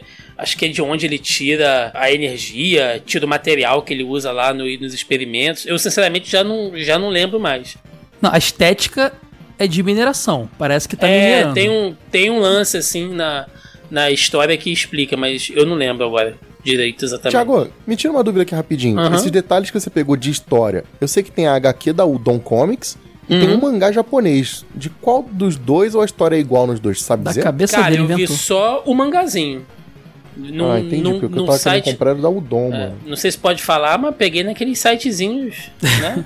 Esse da Udon Wade, eu chuto que é parecido com os gibis que a arte lançava do Mega Man e do Sonic. Pode crer, não. Eu espero mesmo que seja, é eu legal, irado. eu já li tipo Scan, mas assim, tem um, tem um tom mais infantil na parada, sabe? Sim, sim, mas é bonito pra caramba. Inclusive, esses gibis americanos do Sonic, va- vale comentar aqui que eles são muito legais porque eles juntam o universo do jogo com o universo das animações, né? Porque nas animações Sim, tinha, sim, tinha aquela, aquelas que não que- tem no jogo. aquelas quilinhas, tinha uns personagens que só tinha na animação. E no jogo já tinha a Amy Rose, tinha outro, outro par romântico. Eles conseguiram, eles juntaram os dois universos. É muito interessante. Eu li na época no tablet, scanzinho e tal, era bem legal. Tem Street Fighter também da Udon e tal. É, pois é. Assim, eu entendo essa questão do planeta Calisto como, assim, como ele era um engenheiro genético, o Skumoside, Isso. ele descobriu um material que fazia essa mutação nos seres humanos e esse planeta seria justamente a fonte desse material, por isso que ele fica minerando lá. E me explica por que, que tem uma festa chique rolando É. enquanto você tá descendo a porrada. A segunda parte dele senta numa plataforma que eleva, aí você chega num segundo ambiente no alto, assim, e tá tendo uma festa de gala, com seres humanos mesmo, assim, com roupas de gala. E com a foto de Jesus na parede. Porque é tipo uma. Cara, parece que você tá muito drogado quando escreveu, né, cara? O roteiro de Foto Capitão de Jesus. Bicho, Jesus na parede é bronca. Jesus alienígena. Mas enfim. Não, é- o que- o que eu lembro é que porque- tinha é que apareciam um- um uns caras fortões, tipo aquele samurai robô também, sabe? Com um monte de cano enfiado e umas mulheres agarradas a eles, assim, sabe? É, mas ele tá de smoking com uma tacinha de bebida na mão, ah, cara. Jesus, é verdade. Essa foto de Jesus parece, inclusive, aquela imagem que eles desenham baseado naquele, naquele, naquele véu que ele usou quando... Como é que é o nome? Que, que, que é aquele pano que, que cobriu Santo o corpo Sudário. de Jesus. Santo Sudário. Já fizeram várias vezes artes baseadas naque, no que eles encontraram genético naquele pano, né? É idêntico à arte que tem nesse, nesse quadro, cara. Sim, é porque assim, se, se a gente for, for olhar, é, a Terra tá toda zoada, assim, né? Então isso aí é uma espécie de colônia ali, onde fica só os um magnatas repovoamento, mesmos. Isso. Não, não, não digo É. nem. É, é a parada meio Fernando de Noronha, entendeu? Só, só fica só. Caralho, excelente. Noronha. Fica só os magnatas ali, entendeu? É o Fernando É. de, de Noronha espacial. Só os fica a galera top ali. E os, É. e os, alter, Só os ele. alterados Exato. geneticamente. Você enfrenta Exato. o Doug de novo no final dessa fase, né? Aquele primeiro chefão, ele aparece. E nessa parte você imagina, meu Deus, vou enfrentar os chefes tudo de novo. É, mas, Mas só não, o só Doug vem mesmo. ele. Mas o Escumocide, ele é um baita é, hegemonista, né, cara? Ele, ele, ele prega, tipo, aperfeiçoamento genético, né? Então. Isso é você que tá dizendo porque ele é o mangá, cara. A gente só sabia que ele parecia vilão do Dragon Ball Z. Não, mas pra mim você. ele parecia um demônio só. Mas você lendo a história, você. Lendo a história, né? Você vendo o jogo, depois você pega isso, cara. É, não, hoje adulto eu, eu, eu joguei de novo e pes- pe- pesquei essas coisas. Quando moleque eu não notava nada Uhum. Não, disso. aí não, moleque, isso só quer dar porrada e não perder ficha. É, você que tava só Ah, então é assistindo isso, o jogo. Assistam Gataca, que é o Capitão Comando em cinema. O Thiago, que, sabe por que o Thiago percebeu isso tudo desde moleque? Porque ele só assistia o jogo no fliperama. Então ele tinha tempo crer. de criar teorias com aquelas imagens que apareciam ali, sabe? Será que o Thiago cantava a abertura e encerramento do jogo também, né? Mas o meu, o meu biscoito eu comia de forma decente. Gente, quem não. Muita, Oh. muita piada que vocês não vão pegar, porque vocês não ouvem.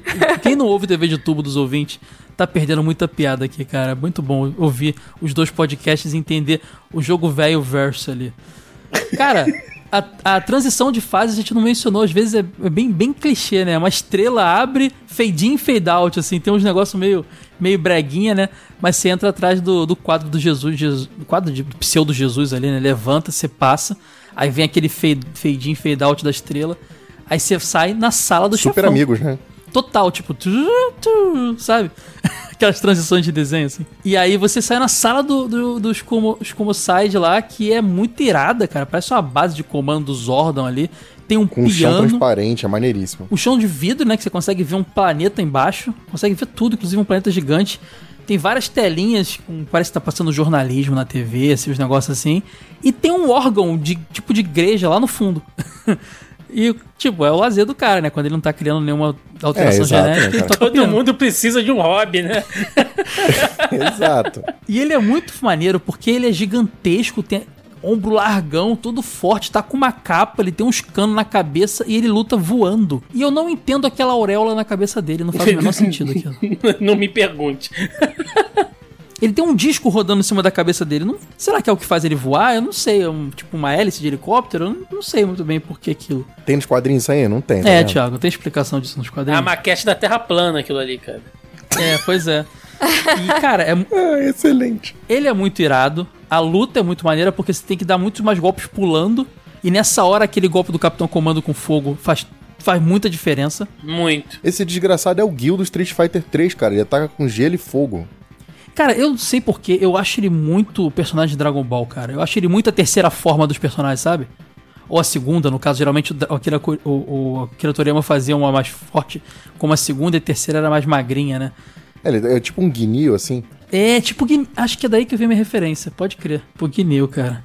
E quando você derrota ele, cai uns cacos de vidro, né? Parece que você quebrou tudo ali. Aí aparece um. a imagem no fundo dele falando, como se ele tivesse desaparecido. Tipo, eu voltarei, sabe? Uma coisa assim. Como se fosse uma silhueta dele no espaço, assim, sabe? Um, um, um espectro dele.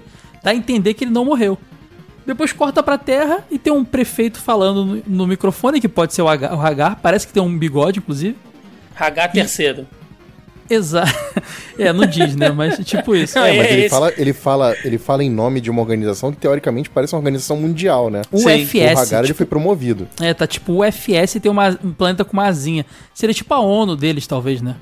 Algo do tipo, talvez, não sei. E o lance todo é que depois ele faz uma conferência ali no telão, aparece o Capitão Comando e ele dando os parabéns, e o Capitão Comando meio que agradecendo. Curioso que ele não sabe quem é o Capitão Comando, né? Não. Ah, Quando ele Eu aparece não tinha notado isso. Então eles são tipo o início da equipe, será? É tipo quando os Vingadores foram descobertos? Ninguém sabia quem era ainda? É, provavelmente, porque quando o Capitão Comando ele aparece, ele fala, ah, e quem é você? Aí ele fala, tem aquela frase de impacto, eu sou o Capitão Comando. Aparece até Fala em gigante caixa alta, dele, né? assim. Tá gritando ali. Caraca, cara. Então era total a origem dos personagens, assim, entre aspas, a origem da equipe, né? E eu acho que eles até pensavam em fazer mais jogos, cara, mas não, não rolou, infelizmente. Agora, no final fica aquele, aquela, aquele distintivo de xerife de estrelinha no fundo escrito Capitão Comando. E os personagens dançando, cara. Pulando, fazendo umas voadoras malucas. Parece que tô dançando ali. Tipo assim, não tinha o que botar, os animadores já vão botar eles pulando aqui. Passa os E créditos. o nome é- do Junichi Ono aparece com uma letra colorida. E é a única letra colorida que tem no nome dele, e isso é um mistério. Tem que respeitar, né? Tem que respeitar. Bizarro. Aí vem Capcom, Game Over, acabou. Você bota o seu nomezinho ali na máquina e tá, salva o seu, seu progresso ali. Muito bom, cara, muito bom. Depois de 38 fichas, né? Você Com botava. ali. certeza. Não, já é isso. Se alguém falar que zerou com uma, eu vou aplaudir. A trilha sonora do Capitão Comando não é. Acho que é o- talvez o ponto mais fraco do jogo, assim. Não é que não que seja ruim, mas definitivamente não é marcante. Eu não me lembro de agora, parando pra pensar, Capitão Comando não me vem nenhuma na cabeça, mas Música de beat'em up da Capcom, cara, que me marcou muito, acho que foi só do Punisher, cara. De resto, eu acho sempre bem genérico. É genérico. Algumas marcam pela insistência. Por exemplo, Cadillac Dinossauro marca porque eu gosto muito, joguei muito, mas eu admito que não, ela não é Ah, marcante. não, é. Do, entendeu? Cap- a do, do Cadillac até que tem umas assim, bacaninhas, mas é que do Punisher, cara. Tem umas músicas ali que mexem, sabe, contigo.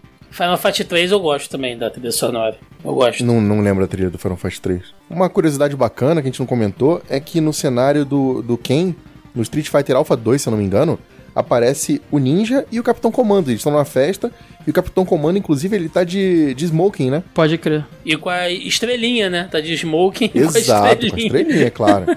Os quatro personagens lá do time Comando, eles aparecem no jogo Capcom World 2, que acho que pelo que eu olhei desse jogo, ele é tipo um RPGzinho, sabe? Tem outros personagens que não são famosos, mas em vários momentos o protagonista interage com personagens famosos da Capcom. É um jogo de quiz. Isso. E eles aparecem também no Namco vs Capcom. Exatamente. No Namco vs Capcom e também no Project X Zone, que é aquele que mistura todo mundo Que é a também. evolução do, do Namco vs Capcom, exatamente. A equipe também aparece no como uma carta no modo Heroes and Heralds do Ultimate Marvel vs Capcom 3. Fora o que a gente já mencionou aqui também, né, a participação do Capitão, Capitão Comando, Comando? do Marvel vs Capcom 1 e 2, não podemos deixar de citar novamente nesse momento participações especiais aqui. Comando! Bom, a gente já comentou aqui que teve mangá do jogo, mas gibi norte-americano também. Falamos da origem do personagem antes dos jogos.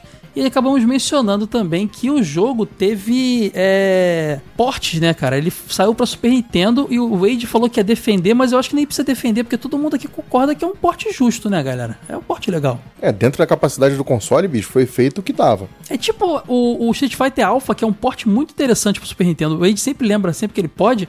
E eu conheci pelo Wade, eu não conhecia esse porte. Achei também muito, muito interessante esse porte. Ah, cara, joguei esse jogo até esmigalhar o cartucho. Tenho ele até hoje, inclusive. Pois é, cara, eu acho muito legal. No Super Nintendo, as principais diferenças, o Ítalo até comentou algumas.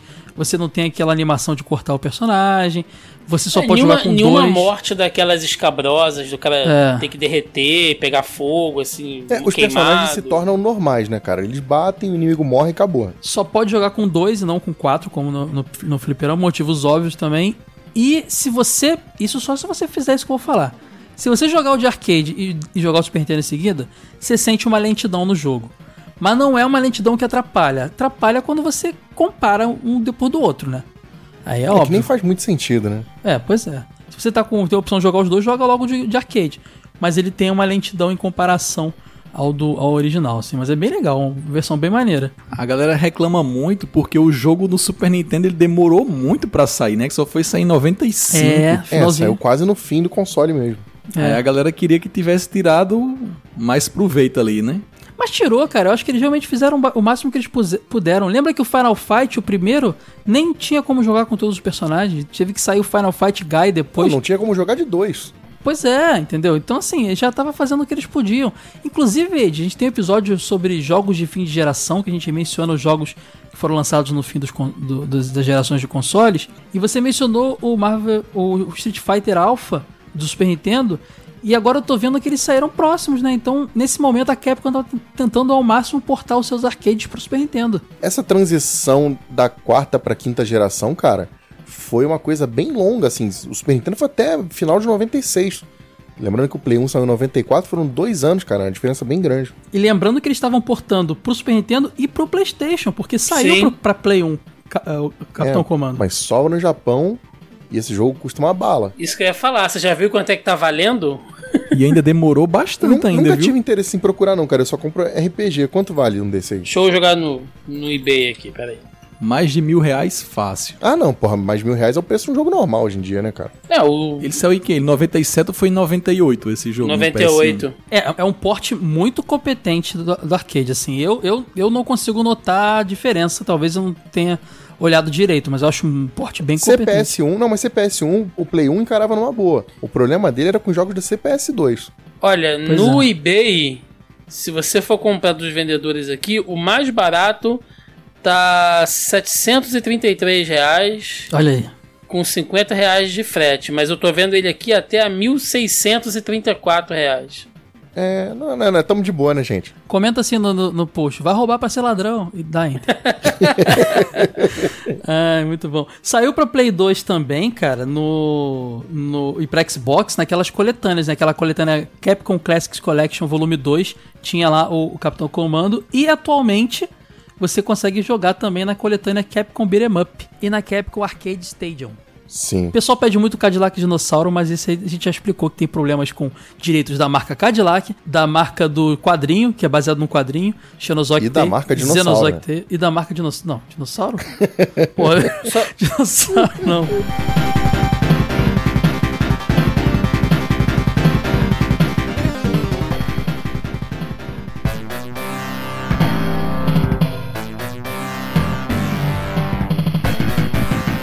Chegou a hora de conferirmos o que as antigas revistas de videogame falavam do jogo Captain Commando. A, a ação games número 22 falou de Capitão Comando.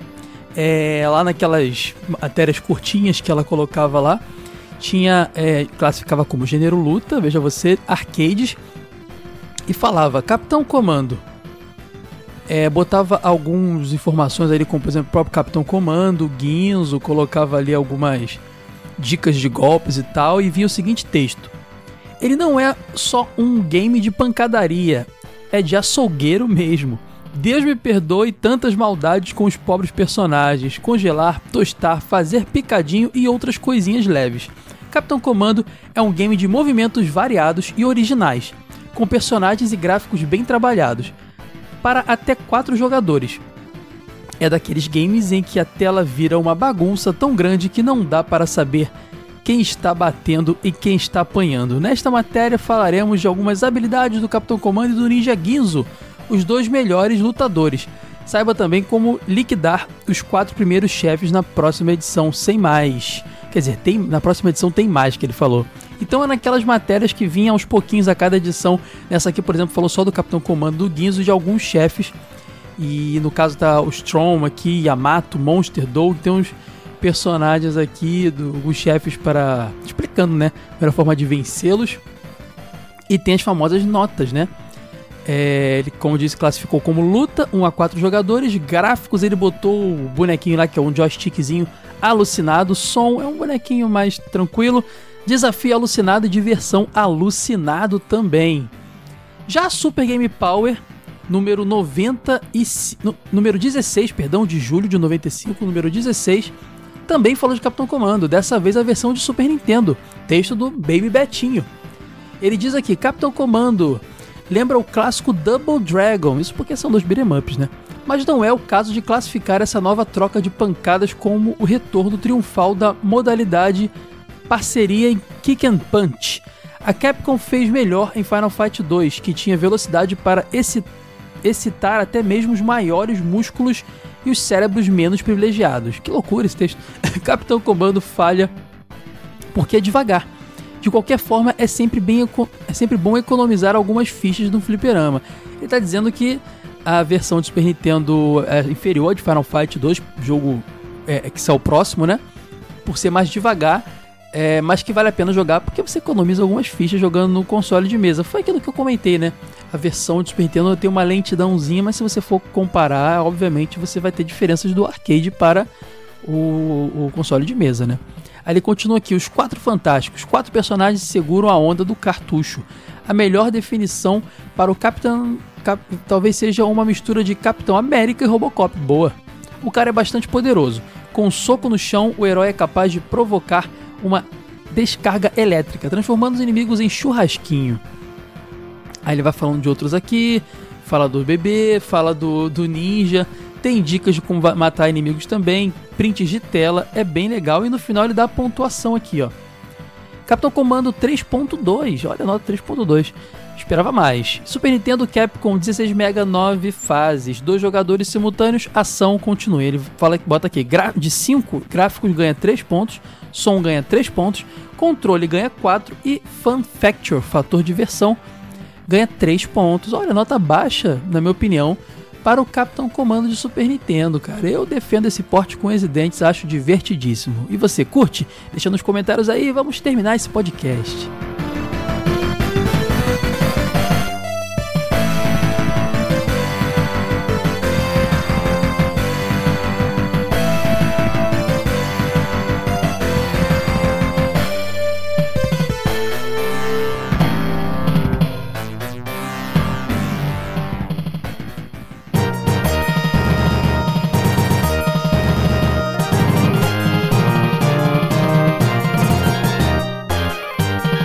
Falamos de Capitão Comando, mais um beat'em up clássico aqui. Opa, cara, jogo de pancadaria, porrada, estamos aí. A infância é muito saudável. trouxe- Sem você, o episódio teria meia hora, cara. Você trouxe informação aqui, cara.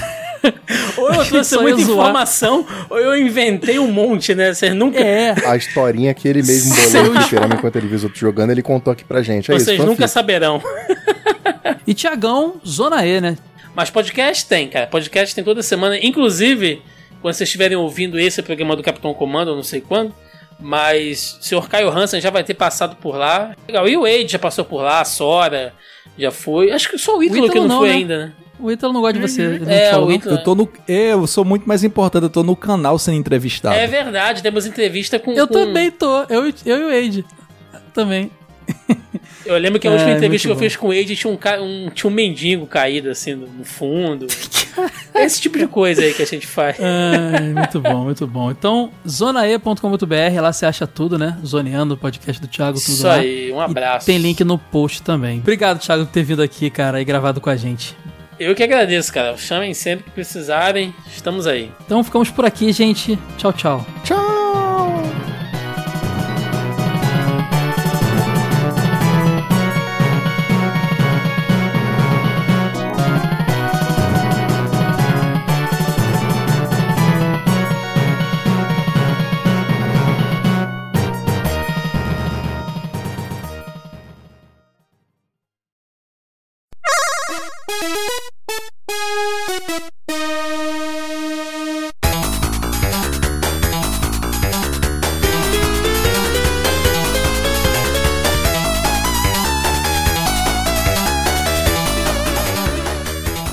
ao Fase Bônus! Hoje, antes de começar a ler os feedbacks, temos um recado muito especial para você que coleciona nossas revistas. Tá rolando a Super Sale, galera! Olha, a Super Sale do Jogo Velho tá trazendo descontos de 30% nas revistas. Todas as revistas do Jogo Velho estão com 30% de desconto. E se você não tem nenhuma e quer começar a colecionar, tem o kit completo com 45 reais de desconto, gente. Tá muito maneiro. O pessoal fica perguntando: caramba, eu quero comprar revista, mas eu não sei, eu tenho que começar, não sei o que lá. Olha a dicona aí, galera. O kit completo tá com 45 reais de desconto na Super Sale do Jogo Velho 2021. É só você entrar em loja do e atualizar sua coleção ou começar a coleção. Garanto para vocês que o conteúdo é de alto nível, como aqui no podcast, gente. É bem legal mesmo. Ah, além de Super Sale, mais alguns recadinhos. A gente tá. Tem nosso Apoia-se, né, gente? Se vocês forem lá em apoia.se ou lá em jogovelho.com.br e clicar lá em apoio-nos, você vai poder acessar as formas de apoio também. Lá no apoia.se tem vários valores que você pode escolher e eles trazem recompensas distintas. Tem como você receber revista em casa, é, como tem uma revista extra que é exclusiva de apoiadores. Também tem é, o podcast Fase Secreta que está numa nova fase, ó, fase está numa nova fase. O Edu e o Wade estão lá comentando notícias do mundo retro gamer, do mundo dos jogos antigos. E tem mais coisa vindo aí no Fase Secreta. Tem uns projetinhos aí para surgir, não vou adiantar não. Ah, até camiseta, é muito legal, cara. Apoia a gente lá, apoia.se barra jogo velho. Isso também ajuda muito a gente divulgando nosso conteúdo para as pessoas que curtem o tema aí. É só você divulgar nosso podcast, nosso canal no YouTube, o revista, o youtube.com, não, youtube.jogovelho.com.br, você entra direto lá, ou você procura lá no YouTube Revista Jogo Velho, você vai encontrar nosso canal. Tem muito conteúdo legal, o Edu comanda aquilo lá com muito talento. E também pode divulgar nosso site que tem textos, colunas, a própria revista da gente também. Tem muita coisa legal, muito conteúdo. Você, ó, o hub para você achar tudo é jogovelho.com.br, tá bom? Deixa eu ver mais algum recadinho. As redes sociais, claro. E o Facebook, Twitter Instagram. É só você procurar por Jogo Velho que você acha a gente lá. E tem um grupo no Telegram também que a gente troca muita ideia. telegram.me barra Jogo Velho. Acho que eu falei tudo. E agora vamos para os feedbacks do nosso episódio 96 de Demon's Crest. Ó, vou começar aqui pelo Rodrigo Mendes Mesquita, que ele fala: Pesados velhos, que podcast envolve- envolvente. Me senti como já tivesse jogado o jogo até o final, só com a descrição que fizeram. que não foi mecânica, foi com paixão. Parabéns. Abração, Rodrigão. Ó, o Fernando Lima, beleza, galera? Outro podcast maravilhoso. Até comecei a jogar Demon's Crash no Game Boy. Esse do Super Nintendo eu zerei 100%. Lá é o, o, o. Eu esqueci agora o nome do jogo, cara. Isso aqui. Gargoyle lá. É, é outro jogo, é outro jogo, é outro jogo. Mas é com o personagem do Demon's Crash também. Uma dúvida aqui: quando sai cast sobre Fa- Fatal Frame, o Caio tem que participar. Trilogia do PS2. A gente não vai fazer, né? Porque PS2 não tá dentro do, do nosso. Do nosso.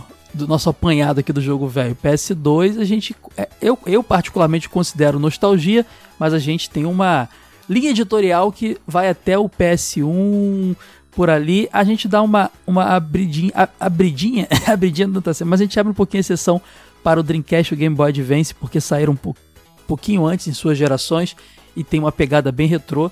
Mas o dia que a gente falar de PS2, a gente com certeza, Fernando, vai chegar provavelmente no Fatal Frame também. Por que, eu tenho que participar? Só porque eu sou medroso? Valeu, Fernando. Ó, o Gladson Santana. Pô, velho, Demos Crash, que jogo, hein? Vocês se reinventam quando falam de jogos famosos sem cair no clichê. Vocês não jogaram apenas dados, mas informações relevantes e ótimas referências do próprio jogo, sua família, etc. Diria que esse jogo teve mais carinho do que os Mega Man citados, pois existiam situações ali que utilizam de recursos que não, é não são vistos no Mega Man do Super Nintendo. Então, a Capcom mandou muito bem nesse jogo. Talvez por eles estar no final da vida, né? Pouco visto, pouco reconhecido. Embora se- seria fácil fazerem um simples porte para o PlayStation, mas enfim, não vamos cair no que já foi dito várias vezes. Lembro desse jogo como aquele que é para os adultos, não é para sair correndo e ratatabum, e sim pausadamente, olhar, medir os passos e avançar, verdade. Muito bem, obrigado novamente por falar tão bem desse jogo que é muito bom. Recomendo e não envelheceu nada, como sempre faz ter aquela vontade de jogar, apenas no celular, muito difícil. Ah, ele joga no celular, o Gladys, é verdade. Muito difícil devido a muitas plataformas, mas vou tentar. Pô, velho, vida longa aí. Brigadão, Gladson! Ó, Rodrigo Medeiros Leneman, salve veiarada. Foi só soltar um bar que o Caio descobriu de onde eu sou. É, Acho que no último e-mail eu percebi que ele era gaúcho pelo bar. Nada melhor que ouvir os podcasts de vocês enquanto trabalho tomando aquele chimarrão. Quanto ao pod, excelente como sempre. Vou ser sincero, tive a mesma sensação que o Caio. Nunca dei uma chance para esse jogo por causa da capa. Agora, ouvindo vocês falarem sobre ele, até já fez os dedos coçarem.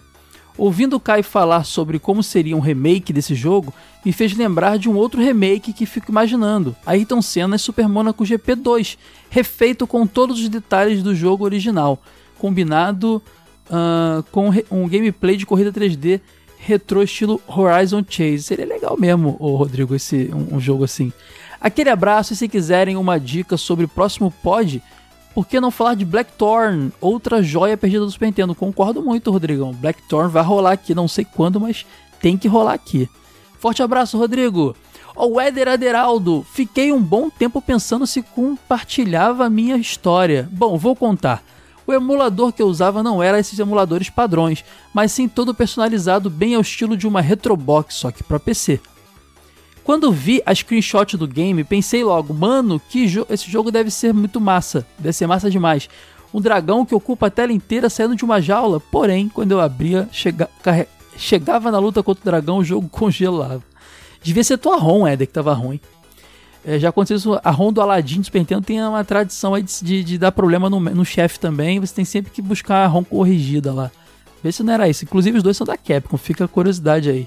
Valeu, Éder! Thiago Doido, quer dizer, Thiago Diogo, desculpa, Thiago, chamei de Thiago Doido lhe correndo aqui. Thiago Diogo, meu jogo favorito do Super Nintendo, aproveita essa oportunidade, aproveitar essa oportunidade para fazer meu primeiro comentário aqui, boa. Red a Hammer é a raça a qual Firebrand pertence. Na série de jogos do Arthur, enfrentamos os irmãos ou primos do Firebrand. E esse nome dele também é o nome de uma espada do Castlevania Symphony of the Night. Não sei se tem alguma referência aí. Já terminei esse jogo de todo jeito, marcou minha infância, minha infância. Todo o clima e as músicas me lembram daquele tempo. Eu não tinha Super Nintendo, jogava na casa de amigos. Eu fazia parte do coral da igreja do bairro e depois de cantar lá na minha na missa de sábado ia para casa do meu amigo jogar o jogo do capiroto. Como falei, amo as músicas e estão sempre no meu celular. Ótimo cast, já ouvi duas vezes e pelo visto não vou parar só nisso. Abraço a todos. Abração, Thiago. Que bom que você veio aqui. Volte sempre. Agora é o Davi Elias. Putz, velho, chorei aqui. Jogo da minha adolescência, junto com Hagane e Blackthorn. Esse é um dos meus top 10 de games de Super Nintendo fácil, fácil. Observação, valeu pela citação a Berserk para explicar a atmosfera do game. Para quem acompanha o mangá, vai se saborear, assim como Dark Souls faz homenagem clara, Demon's Crest faz bonito. Ó, o Davi curtia os, os jogos mais obscuros aí do Super Nintendo, mais trevas. Muito bom, Davi. Forte abraço. Ó, o Michael Evani, comentário rápido. Na minha cronologia pessoal, esse jogo se passa no mesmo universo de ActRaiser. É, lá tem um lance meio religioso também, né, de anjo. Faz sentido pra caramba. Valeu, Mike. O Isaías Dantas, salve povo das juntas crocantes. Esse jogo foi meu pesadelo na infância. Não por ser assustador, mas porque não conseguia passar da primeira fase. Até conseguia matar esse dragão no início do jogo, só que depois não conseguia prosseguir com o jogo. Cast sensacional. É, Isaías, a primeira fase ela bebe muito da fonte do Ghosts and Goblins, né? Que é um jogo difícil. Então, realmente, para uma criança, eu também não tive muito contato com, com Demon's Crash, mas o Ghosts and Goblins, né, quando eu era criança, era impossível para mim. Até hoje é um pouco. Valeu, Isaías. Ó, o grande Giuseppe Raironi comentou. Deixa eu ver que cara tem comentário pra caramba ainda. Grande Giuseppe Raironi comentou: Olá, meus caros véis e véias. Obrigado por mais esse ótimo episódio. A Sora deve estar bem feliz com as trevas sendo muito representadas por aqui nesse jogo incrível de Super Nintendo que envelheceu muito bem. Quando eu era moleque, ganhei esse cartucho de forma inusitada. Eu estava à procura de carcaças de cartuchos Super Nintendo no formato europeu japoneses e um dia fui em busca de uma carcaça numa locadora que eu frequentava na minha cidade. Por quê? Será que você tinha um, um, um console japonês europeu? É, Esperança Paraíba, a cidade dele. A proprietária Dona Socorro me deu um cartucho com defeito que estava jogado no fundo da gaveta por lá há alguns anos.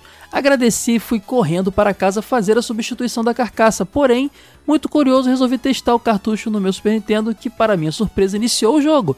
O logotipo da Capcom apareceu e já vi que era jogo bom. Quando iniciei o game e vi que era um game parecido com Castlevania, me apaixonei pelo jogo. Voltei na locadora e expliquei para a dona que o jogo estava funcionando, caso ela o quisesse de volta. Caramba, cara, que bom que você era uma pessoa correta, Giuseppe. Eu não sei se eu faria isso, cara. Infelizmente, eu acho que era uma criança um pouco mais malandrilça. uh, ela me respondeu: É seu, meu filho. Não, se não funciona no meu console, não me serve.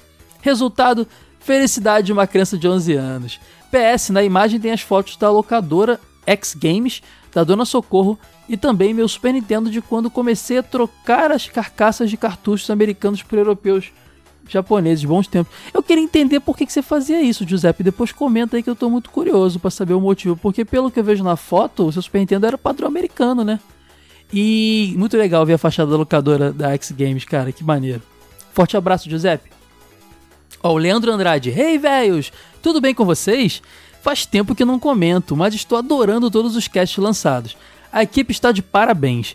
Ainda não tive a oportunidade de jogar Demon's Crash, entretanto a revista e o podcast me fizeram correr atrás para experimentar o game. Ainda mais se conseguir a versão com os efeitos sonoros do Caio e os sprites da Sora. Quem não viu lá, eu fiz uns belos efeitos sonoros no, na gravação.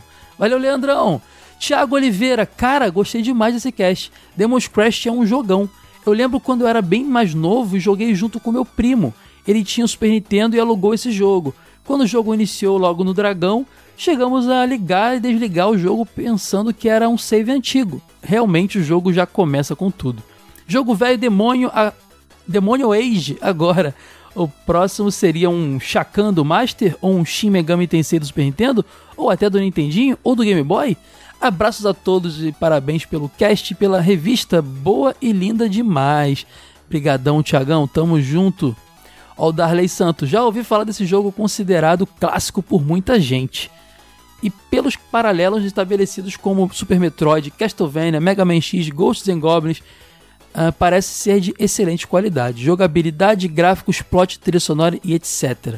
Realmente, Darley, esse aí é uma obra-prima aí, é uma mistura de tudo isso que a gente mencionou e deu liga o negócio. Vai jogar lá, Darley. Forte abraço. O Fábio Pacheco Alcântara comentou: Todas as informações de construção do jogo ajudaram a confirmar esse como um dos melhores jogos do Super Nintendo. Foi muito, como foi dito no programa, esse é o jogo para começar na sexta pela noite e ficar madrugada dentro, jogando e rodando as fases. É isso aí mesmo, Fabão. Esse é jogo para jogar o fim de semana todo. Lucas Augusto, gente, tá acabando, hein? Caramba, tem muita gente. Lucas Augusto, é, muito bom dia, players de level alto da vida. Aqui estou novamente. Caio, e daqui não saio mais. Boa, assim tem que ser. Confesso que nunca joguei esse Demon's Crash, mas bateu uma vontadezinha de resgatar o senhor emulador e botar essa ROM pra rodar. Eu não sei se eu nunca vi esse jogo ou se eu só ignorei ele na lista de ROMs, mas com certeza irei testar, ainda mais depois dos elogios que vocês fizeram. Vou aproveitar e pegar outros jogos nessa pegada. nunca fui muito de jogar Castlevania, mas reconheço a qualidade do negócio. O problema é que sou muito preguiçoso, porém um dia irei dar orgulho à maior desbravadora das, de áreas trevosas, Sora. Mas é isso, meus players ancestrais. Só queria dizer que estou maratonando os episódios mais antigos e alguns anteriores a esse. A trinca do Ítalo é sensacional, ri demais. E logo devo começar a ouvir o TV de Tubo também. Abraço, pessoal. É isso aí, galera. Ouça o TV de Tubo, tenho certeza que vocês vão gostar também, cara. Toda nossa nossa nossa química tá lá também, é bem legal. Valeu, Lucas, brigadão. O Naton Jolie Botogoski, sempre com um comentário enorme. Não sei se eu vou ler tudo, Naton, mas vamos lá. Saudações arcaico vem da, das invocações sobrenaturais.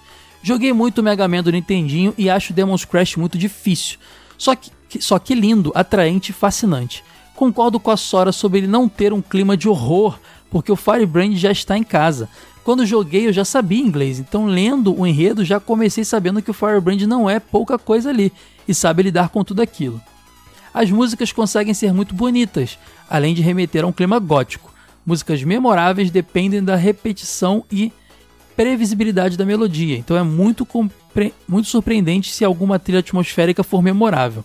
Nesse sentido, essa trilha não está no nível de Symphony of the Night, mas talvez o som de CD ajude mais. E Symphony é uma trilha incomparável. Demon soa muito bem, a trilha encanta demais, e jogando eu penso em Yu Yu Hakusho, estando no mundo dos demônios com sua política baseada em porrada e poder. Faz sentido, hein, ô Naton?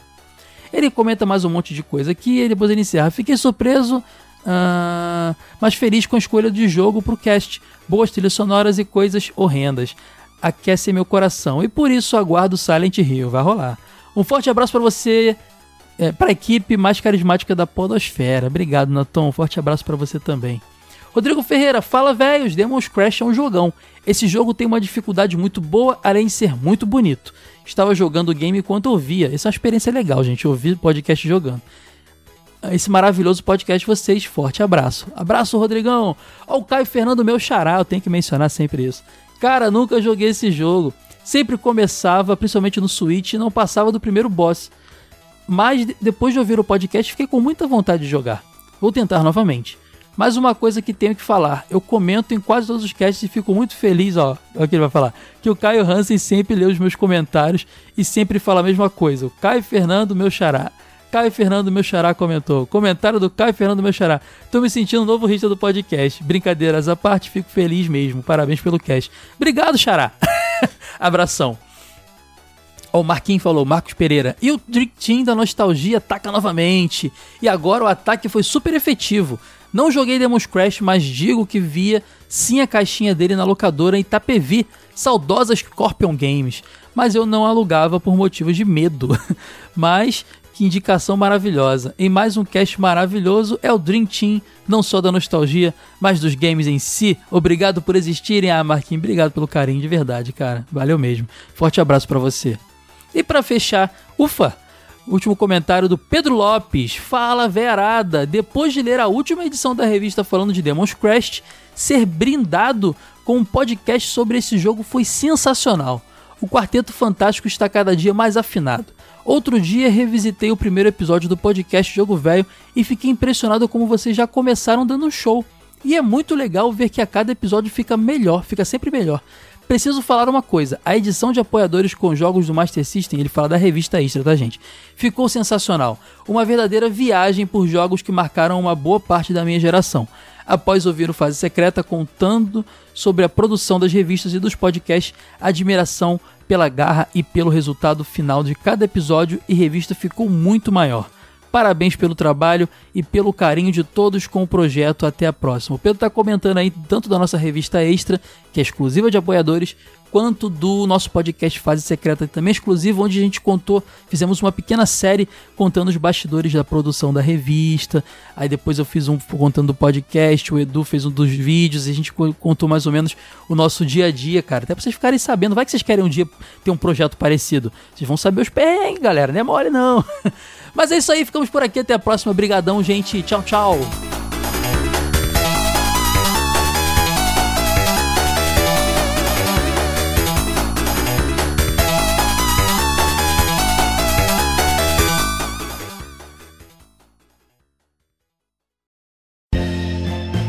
Esse episódio foi editado por Caio Hansen.